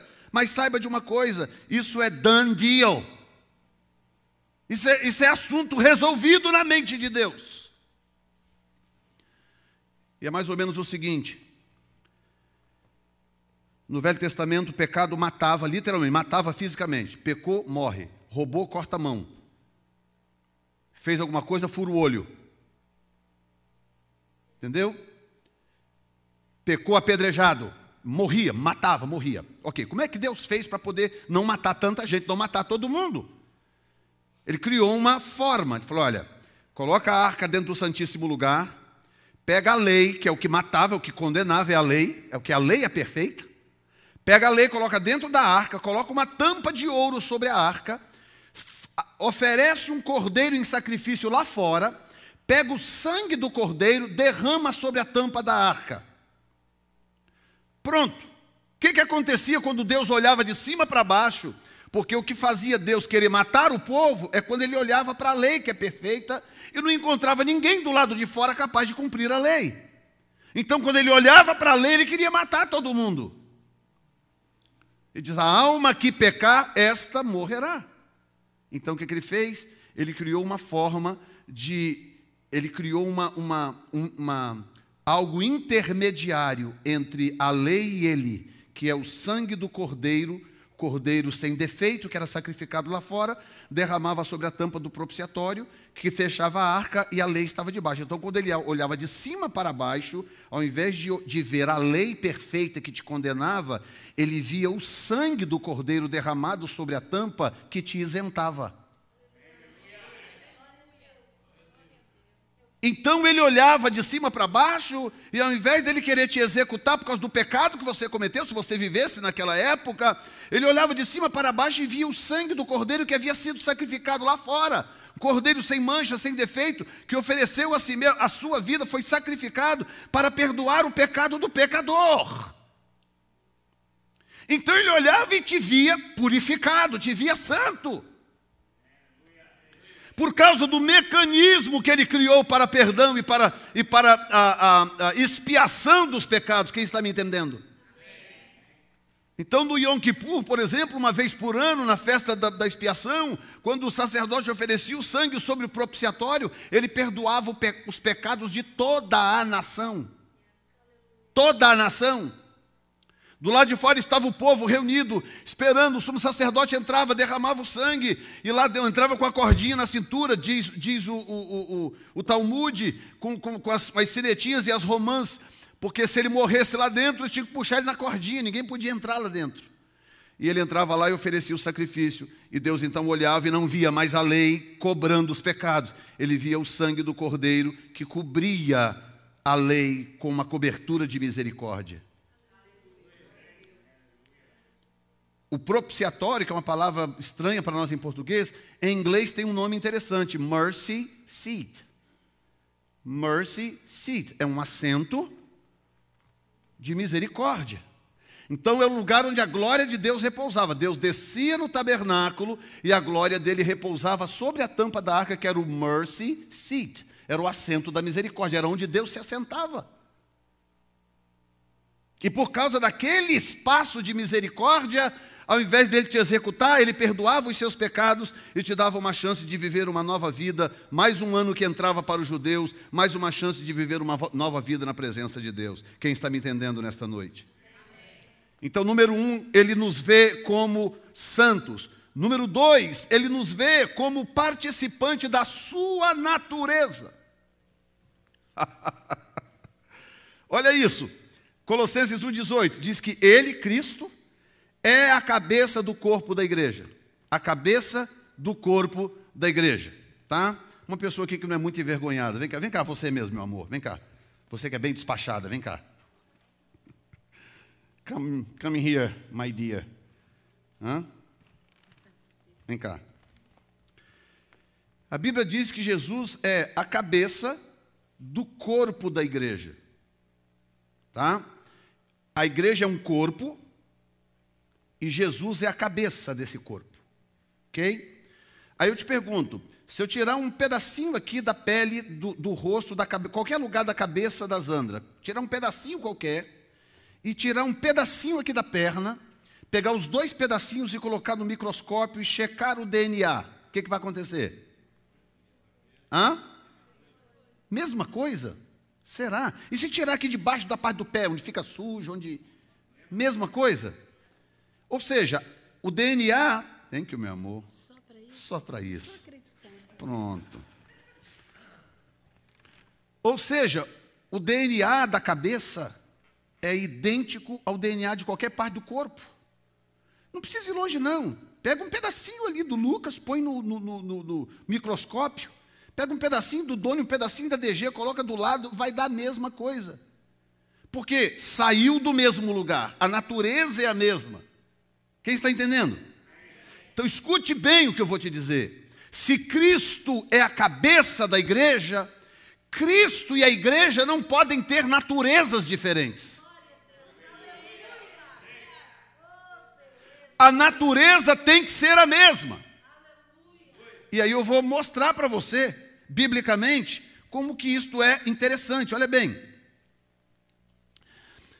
O Espírito Santo, olha como que o Espírito Santo é chamado no Novo Testamento: pneuma agios. Espírito, pneuma agios santo. Pneuma agios. Ah, Mateus 1:8. Em Mateus 8:38, os santos anjos, há um texto ali onde fala dos santos anjos, eles são chamados em gregos de agios agelos. O Espírito Santo, pneuma agios os santos anjos, agios aguelos. Jesus, em João 4, 24, onde ele é chamado de Santo Jesus, ele é chamado em grego de agios e essos. E o próprio Deus, olha essa que coisa tremenda, em Apocalipse 4, 8, tem um texto onde o Senhor é chamado, diz que os anjos chamam ele de Santo, Santo, Santo, Senhor Deus Todo-Poderoso. Em grego isso soa agios, agios, agios, curios, teos. Santo, santo, santo, Senhor Deus Todo-Poderoso, ou Senhor Deus. Ou seja, o Espírito Santo é chamado de agios, os anjos são chamados de agios, Jesus Cristo é chamado de agios, por causa da santidade, e Deus Pai é chamado de agios. E aí vem Paulo escrever para a igreja, o pessoal de Colossenses, que se estende a nós, e diz: Paulo, servo, de, apóstolo de Jesus Cristo, e o irmão Timóteo, aos agios. a mesma natureza, você tem a mesma natureza do Espírito Santo, a mesma natureza de Cristo e a mesma natureza de Deus Pai. E não é porque você conseguiu, Ele deu de graça. Essa é que é a maravilha. Porque uma das coisas, uma das guerras na mente do cristão é, é, é, é exatamente a Satanás tentando a criar um conflito interior desta relação nossa com Deus em termos de mérito. Não tem mérito. Esquece, não tem mérito nenhum. Nenhum. Uma vez que, uma vez que você nasceu dele, da água e do espírito, você nasceu dele, você agora é responsabilidade dele. Quantas mamadas o, o, o, Lucas já deu aí? Mamadeira, peito, o que? Umas 300, 400, 500? Ele falou obrigado alguma vez? Você vai parar de dar mamar a ele porque ele nunca disse obrigado?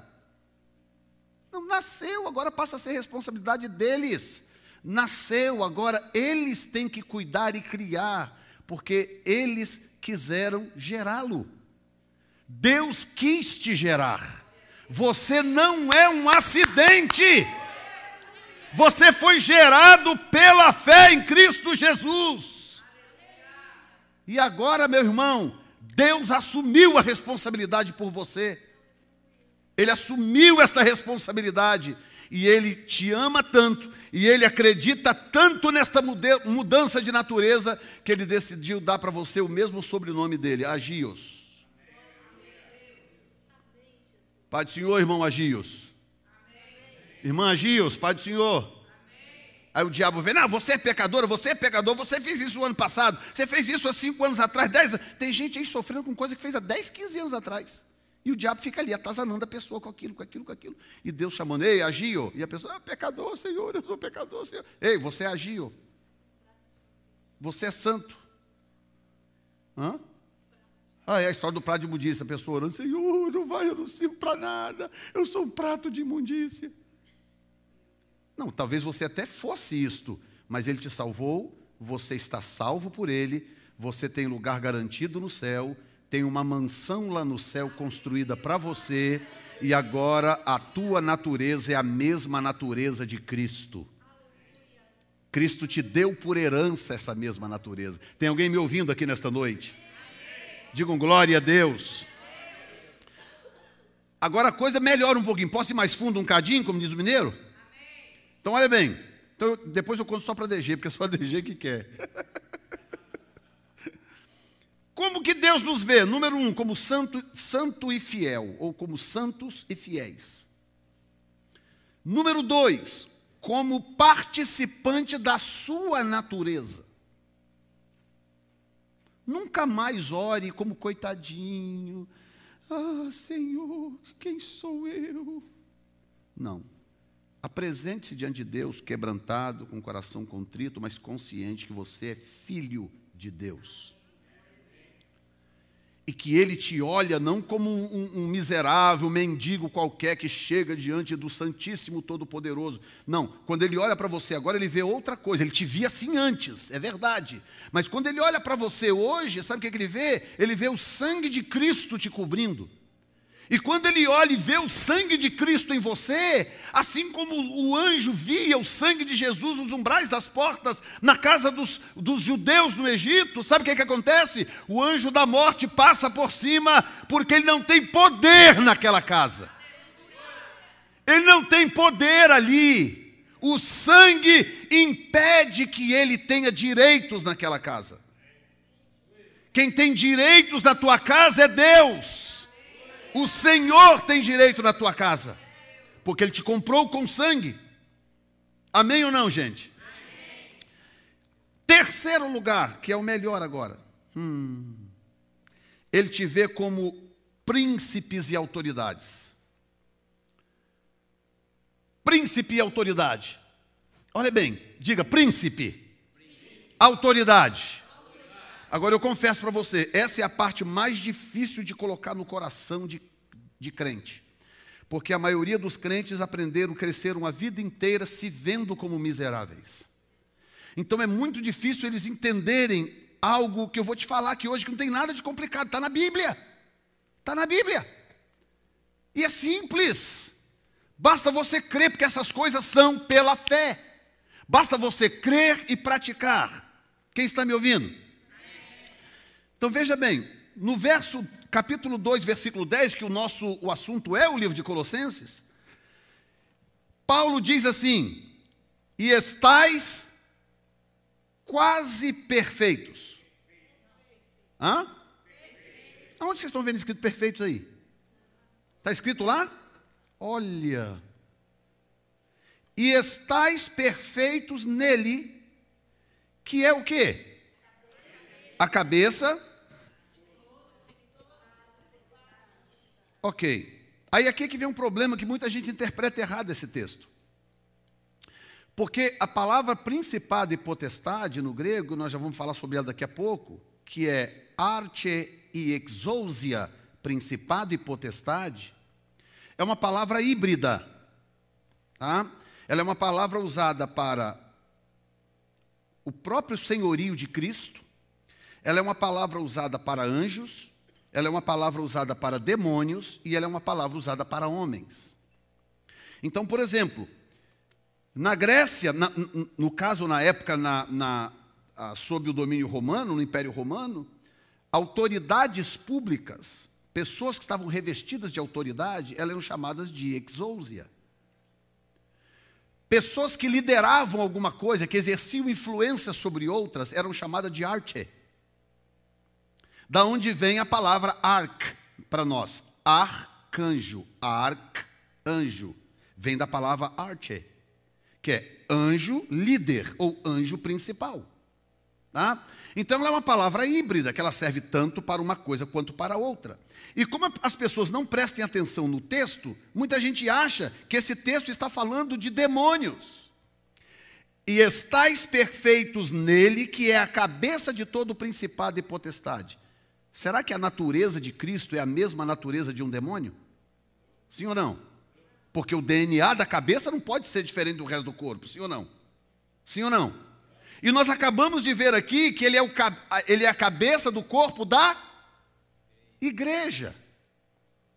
Ele é a cabeça do corpo da igreja. Então ele não pode ser cabeça de dois corpos, que aí já vira um, um, um monstrengo, um negócio esquisito. Não, ele tem um corpo só, e esse corpo é a igreja. Então, o que, que, ele, o, o que, que Paulo está dizendo aqui? E estáis perfeitos nele, portanto, está falando da igreja, está falando de mim, de você, está dizendo, você está perfeito nele. Agora aqui eu preciso fazer uma pausazinha para dizer algo. O perigo de sair dele. Porque tudo isso que eu estou falando aqui só faz sentido nele. Se eu sair dele, se eu abandoná-lo, se eu, se eu tentar viver sem ele, aí o, aí o bicho vai pegar, porque quando eu me desconecto dele, então eu perco esta natureza que ele tem, que ele me deu por herança. Porque não é a minha natureza original. A minha natureza original é adâmica. E Paulo explica muito bem isso. É a carne lutando contra o espírito. A carne é a natureza adâmica. E o espírito renovado em mim é a natureza crística que está em mim, que quer Deus. Se eu me afastar de Jesus, eu sou engolido, devorado pela natureza adâmica. Você está me ouvindo o que eu estou falando? Então aqui que vai o segredo. Ele diz: E estáis perfeitos nele, que é a cabeça de todo o principado e potestade. Portanto, ele está usando a palavra arte e exousia para mim para você.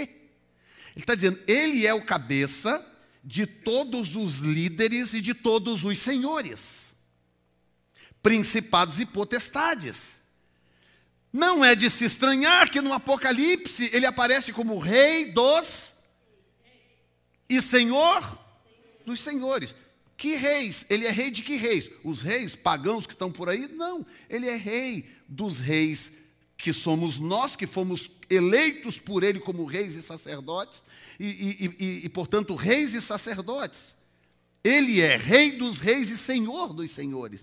Esses senhores somos nós. E esses reis seremos nós no milênio que virá por aí. Então escute bem o que eu vou te dizer. Enquanto que muitas vezes você se enxerga como nada, um rastapé, um, um Zé Ruela, um prato de imundícia, um não sei o que, não sei o que. Ele olha para você e te vê como santo e fiel, e ele te vê como arte e exousia, ou seja, príncipe e autoridade espiritual. Príncipe e autoridade. Escute bem, porque o que acontece, o que acontece é que se eu entender o significado dessas palavras no mundo espiritual, o que significa diante de Deus ser isto que a Bíblia está dizendo que eu sou, príncipe e autoridade, ou líder e autoridade, se eu entender isto, muita coisa vai mudar. Olha bem, a palavra arte no grego, olha isso. A, a tradução desta palavra no grego. Primeiro, Origem: a pessoa ou coisa que começa algo. Ou seja, você não foi chamado para andar na rabeira. Você foi chamado para dar origem a coisas. A primeira pessoa numa série. O líder pelo qual tudo passa a ser. Uh, Jesus, olha essa. A causa ativa. É um agente que tem o poder de causar alguma coisa, vírgula, o extremo de algo. Meu Deus do céu.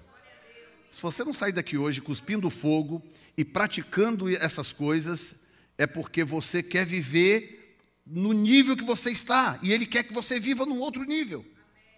Vírgula, principado governante, magistrado. E sabe o que é a coisa mais tremenda? É como você. Porque não adianta você ouvir o que eu estou te falando e você não entender como que isso se torna realidade no seu dia a dia. No seu dia a dia. Que é o que, eu, que, é o que eu quero que você entenda. Próxima é a palavra exousia. O que, que ela significa no grego? Liberdade. liberdade de se fazer o que deseja. Habilidade ou força conferida a alguém. O poder de reinar e governar. O poder de comandar e ser obedecido.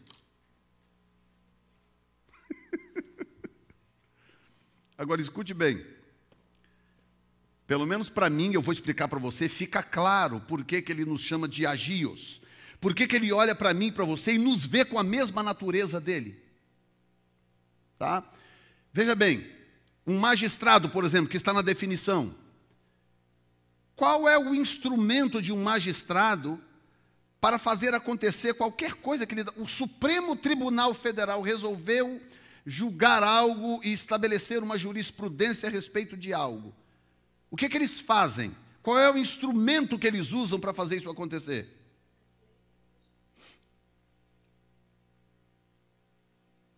A língua. Um juiz não precisa levantar nem a sobrancelha, ele não precisa mover um dedo, basta ele usar a palavra.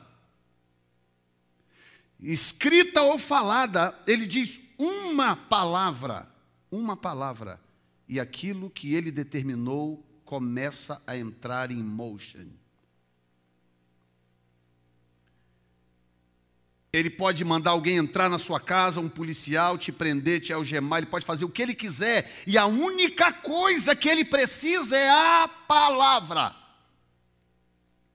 A palavra.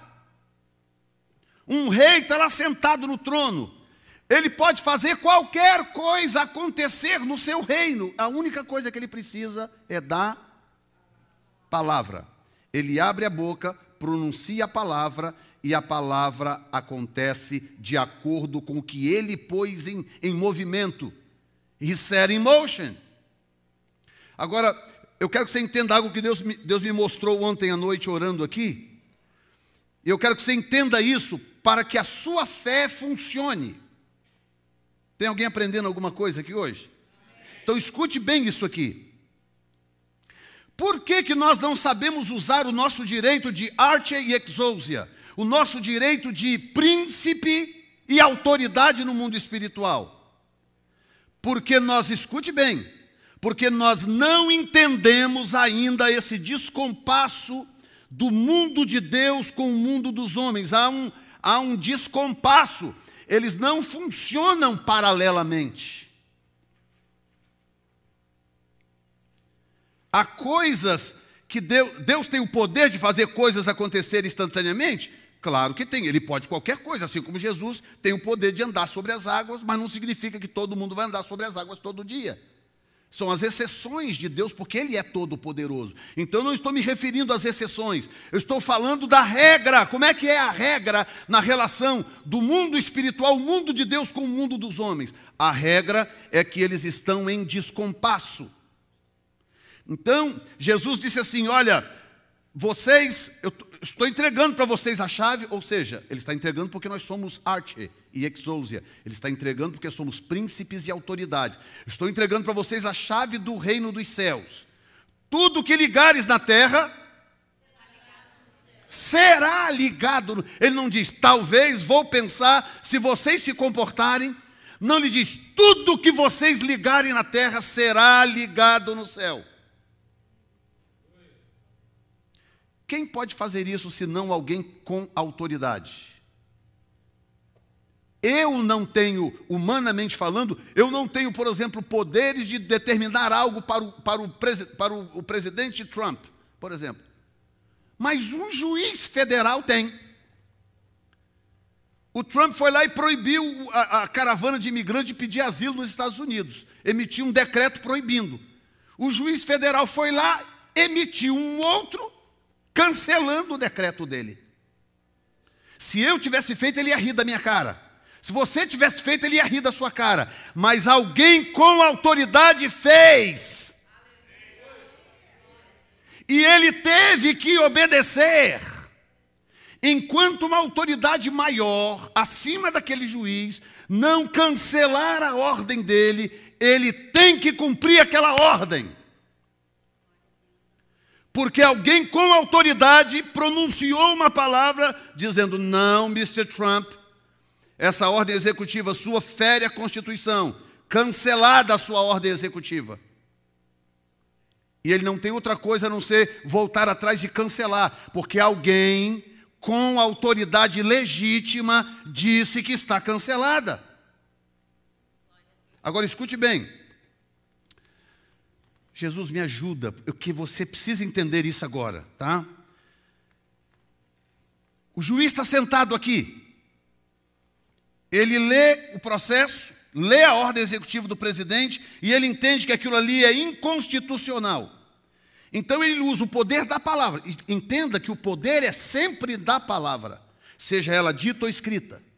Ele pega e põe palavras num papel dizendo: Eu cancelo essa ordem executiva porque ela é inconstitucional, blá, blá, blá, blá, blá, blá. Todo imigrante que entrar no território americano tem o direito de pedir asilo. Assinado juiz fulano de tal, juiz federal da nona, da nona vara de, de, de apelos. Né? Assinou, muito bem. Ele terminou de assinar. Quando ele termina de assinar aqui, lá na fronteira, milhares e milhares de milhas depois, lá na fronteira, os imigrantes que estão lá, já passam imediatamente a usufruir daquele direito? Sim ou não? Não. Eles não estão nem sabendo que o juiz tomou aquela decisão, o Trump não está sabendo ainda. O juiz está lá sentado na cadeirinha dele, acabou de assinar. Pum, pum, pum, pum, pum. Lá na fronteira nada aconteceu ainda, nada. Mas escute. o Espírito Santo é muito engraçado. Do mesmo jeito que Daniel entrou em jejum e 20 dias depois parecia que nada havia acontecido, mas no dia vigésimo primeiro, chegou o anjo, cheguei, e falou assim: escuta bem, desde o dia em que aplicaste o teu coração em buscar o teu Deus, te fui enviado. Desde o dia. Ou seja, Daniel entrou em jejum, Senhor, eu preciso de algo. E, inclusive a oração está lá, no capítulo, no capítulo 9, está lá aquela oração linda de Daniel. Daniel usando o poder da palavra. Diz o texto: quando ele entrou em jejum, escute bem, quando ele entrou, que ele abriu a boca para orar, Deus assinou a ordem, lá em cima. Deus assinou a ordem. Mas nada aparentemente aconteceu, porque há um descompasso e aquela ordem ela sai e ela vem em direção para ser cumprida. Escute bem, veja isso aqui. Eu estava orando ontem. Se você precisar ficar em pé, fique, porque é muito importante você entender isso aqui. Deixa eu trocar esse microfone, que ali ele vai piar.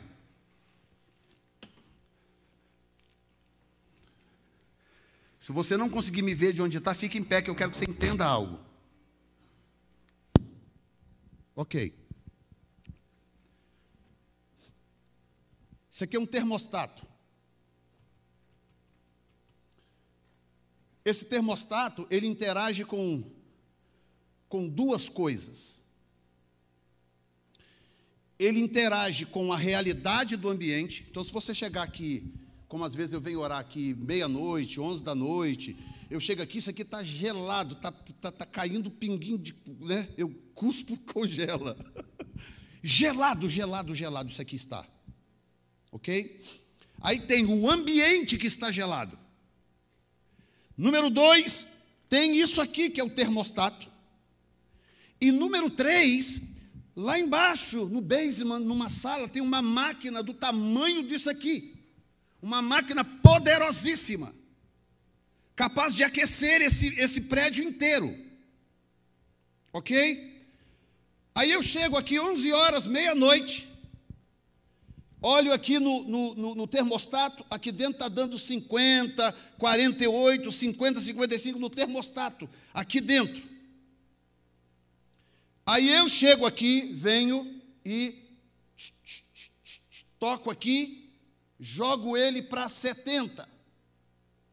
70.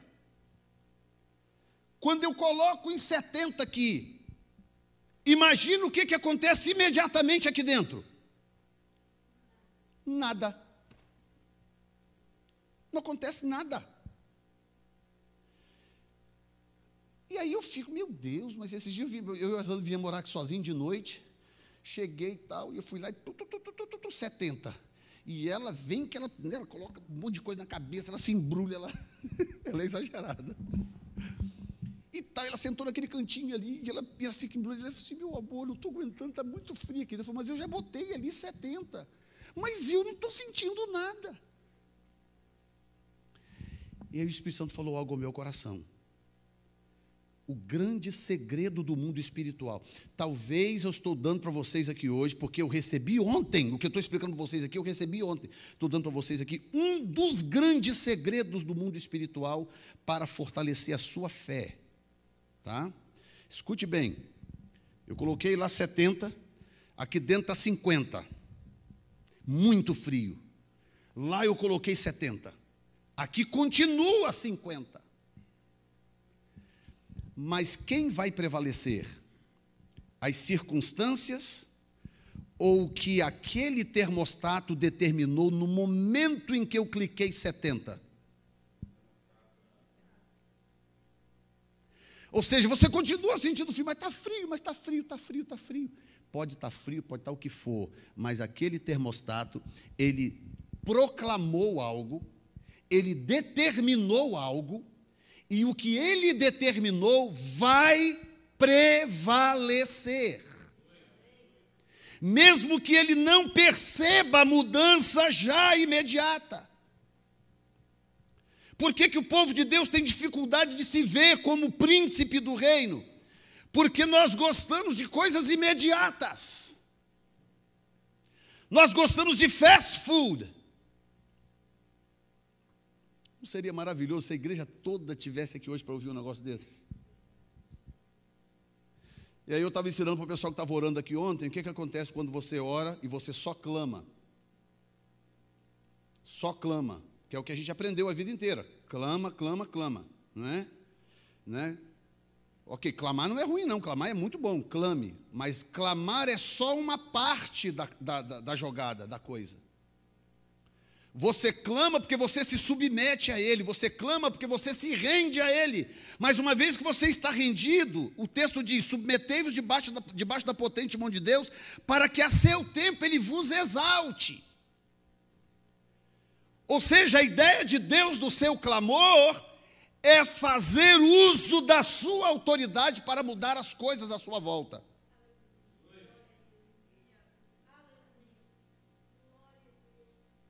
Como que Deus muda as coisas à sua volta?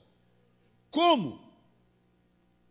Usando a sua autoridade que Ele mesmo te deu. Você é o termostato. A máquina poderosa lá embaixo é Deus. O ambiente é as circunstâncias. Imagina se aquele termostato tivesse a síndrome de, de cachorro vira-lata que muito crente tem.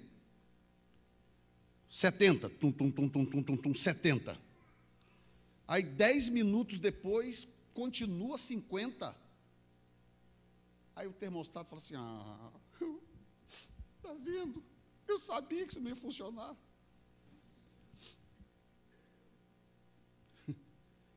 Deus não gosta de mim. Pastor pregou até bonito, mas olha aí, não funciona. Entendeu? Que é o que? Que é Daniel desistindo antes. Desistindo antes. Há coisas no mundo espiritual que com uma palavra você resolve. Uma palavra. Você abre a boca e você diz uma palavra. Agora, você tem que ser a palavra certa, tem que ser a postura certa. E você precisa se ver como autoridade. Não adianta você não se ver. Você tem que se ver como tal, porque é se vendo como tal. Deixa eu passar aqui. Cadê, cadê meu? Está aqui. É se vendo como tal que você vai agir como tal.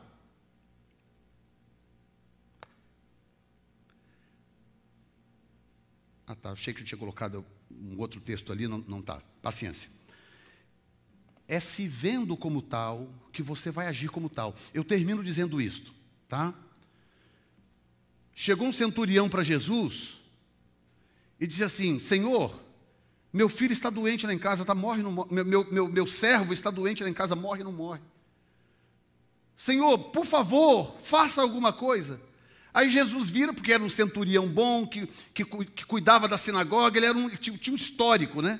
Aí Jesus vira e fala assim: Eu vou lá agora e vou dar saúde a ele. Bom ou não? Jesus fala: Estou indo lá agora, vou resolver essa parada. Aí ele vira para Jesus e fala: De jeito nenhum. Não. O senhor sair daqui, andar comigo até na minha casa, para resolver isto? Não. O senhor pode dizer uma palavra só.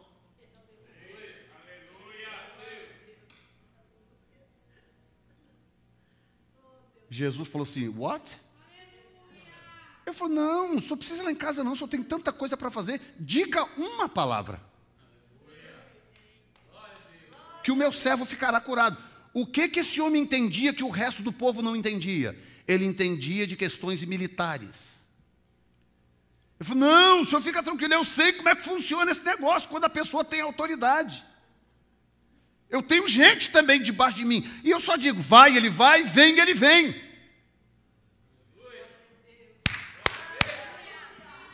Uh, Jesus!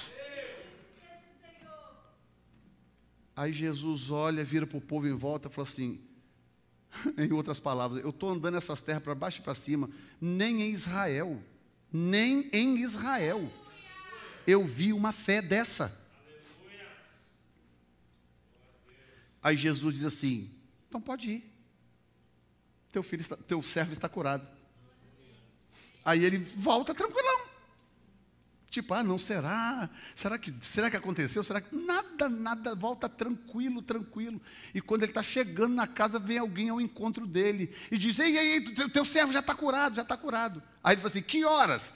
Aí o texto diz assim: e quando, ele, e quando o moço disse, ele viu que foi na mesma hora em que Jesus disse: Vai, o teu servo está curado.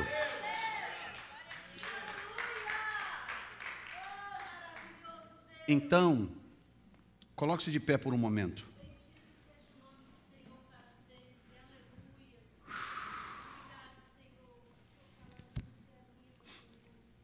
Quando você abre a boca para pronunciar coisas, proclamar coisas, entenda bem o que eu estou dizendo. Está vendo essa língua aqui? Você tem uma igual, não tem? Há um poder nessa língua construidor ou destruidor. Tem um livro inteiro na Bíblia só para falar dela. É a única parte do corpo que tem um livro inteiro na Bíblia para falar dela. O que sai da sua boca não se perde no vento. Então veja bem, quando você precisar de mudanças, lembre-se como você é visto no céu. Lembre-se, lá no céu, você não é visto como miserável, o coitadinho, o Zé Ruela, o isso, aquilo. Lá no céu, você é visto como santo. Os escute bem, se os olhos de todos se abrissem aqui agora, pudessem ver os anjos aqui dentro, eles te enxergam como santos. Os anjos de Deus que estão aqui, eles olham para mim para você, eles estão vendo gente santa. Porque eles sabem melhor do que nós o valor do sangue. Então, quando você abre a boca, você começa a reclamar, falar do fulano, reclamar do ciclano, falar do dinheiro, reclamar que não está dando certo. Guess what? Você está piorando a situação. É mais ou menos como o termostato que está olhando, está 55 aqui dentro, mas quer saber, ah, que não sei o que lá, e ele começar a baixar a temperatura, como se fosse melhorar. Não adianta, tá ruim, você tem que levantar a temperatura. E você, como que você faz isso? O termostato é no botão. E você, que é o termostato espiritual de Deus, como é que você muda a temperatura ao seu redor? Com a tua boca. Com a tua boca. Por isso que na oração você tem que clamar e depois virar a chave, começar a proclamar. Você clama, chora, se derrete, Senhor, tem misericórdia. Eu apresento isso a Ti, Senhor. O Senhor sabe daquela história do fulano, meu marido, a minha esposa, o meu cunhado, Senhor, o irmão da tia, do parente da minha vizinha. Clama à vontade, não tem problema. Ok? Mas chega no momento, não diz amém, vai dormir. Não. Chega no momento, você para, vira a chave e aí comece a fazer uso da sua autoridade. O que é que você orou? Ah, eu orei porque, ah, porque o meu pai tá, bebe muito. Então eu clamei ao Senhor, Senhor, tem misericórdia do meu pai, que não sei o quê. Ok, clamou, clamou. Parou de clamar? Parou. Agora você tem que virar a chave e usar a autoridade. Você é arte e exousia. No mundo espiritual você é autoridade. E é você que determina a temperatura. Então, terminou de clamar? Terminei. Aí você para, muda de postura, muda o tom de voz. Porque clamar é diferente, né? Senhor, tem misericórdia, meu Deus, faz isso, faz aquilo, muda isso, muda aquilo. Senhor, lembra de fulano, de ciclano. Terminou de clamar? Terminou. Ok. Muda o tom de voz, presta atenção. Muda o tom de voz, muda a postura e comece a proclamar o quê? O que você quer que aconteça. Amém. Senhor, eu proclamo a libertação do meu pai que tem alcoolismo, eu proclamo que Satanás não tem poder sobre ele. Olha a mudança de postura, mudança de tom, a mudança na própria consciência. Clamou, clamei, submetei-vos diante de Deus, para que ele a seu tempo te exalte. Clamou, clamei, agora proclame. Eu proclamo que este ano de 2019 será o ano mais abençoado da minha vida. Glória a Deus, o que? Vocês estão concordando que o meu ano vai ser o melhor da minha vida? Hã? Amém o quê? Concordaram que o da Zanda vai ser maravilhoso? Amém ou não? Amém o quê? Vocês concordaram que o da DG vai ser maravilhoso? Hã? Quando você aprende a, a assumir essa postura, agora, você vai dizer aqui agora, e você vai acordar no outro dia, vai estar a mesma temperatura de antes. A mesma temperatura. E é aí que faz a diferença. Aí está a diferença entre os que mantêm os 70, eu quero é 70, mas está 55, seu bobão. Você orou ontem e continua 55. É espere e verás. Porque o meu termostato espiritual determinou 70. Volte daqui um mês e você verá o que vai acontecer. E não recue, não volte atrás e não abra a boca para dizer o oposto e cancelar o que você determinou antes. Você é autoridade, o que sai da tua boca tem poder. Digam glória a Deus. Uh, Jesus. Fecha os olhos. Nós vamos orar. Já pode vir as pessoas que vão me ajudar na, na, na ceia, lavar as mãos. Nós vamos orar e vamos prosseguir. Vamos terminar basicamente no horário. Feche os seus olhos. Diga comigo assim: Senhor Deus, eu alinho nesta noite o meu pensamento, a minha mente com a mente do Espírito Santo. Romanos 12. Romanos 12. Romanos 12 diz: Para eu oferecer ao Senhor o meu culto racional, um culto inteligente, com conhecimento. E é o que eu quero fazer. Durante todo esse resto de ano, durante todo 2019, 2019, eu proclamo, será o melhor ano da minha vida. Todas as artimanhas, todos os planos, todos os objetivos de Satanás caducarão, não prosperarão, porque eu vou reinar em Cristo Jesus em 2019, para a glória do nome de Jesus. Amém. Dê um aplauso ao Senhor nesta noite. Uh, Jesus. Já que você foi abençoado por este podcast, compartilhe com alguém que também precise de uma palavra de encorajamento. Deus te abençoe.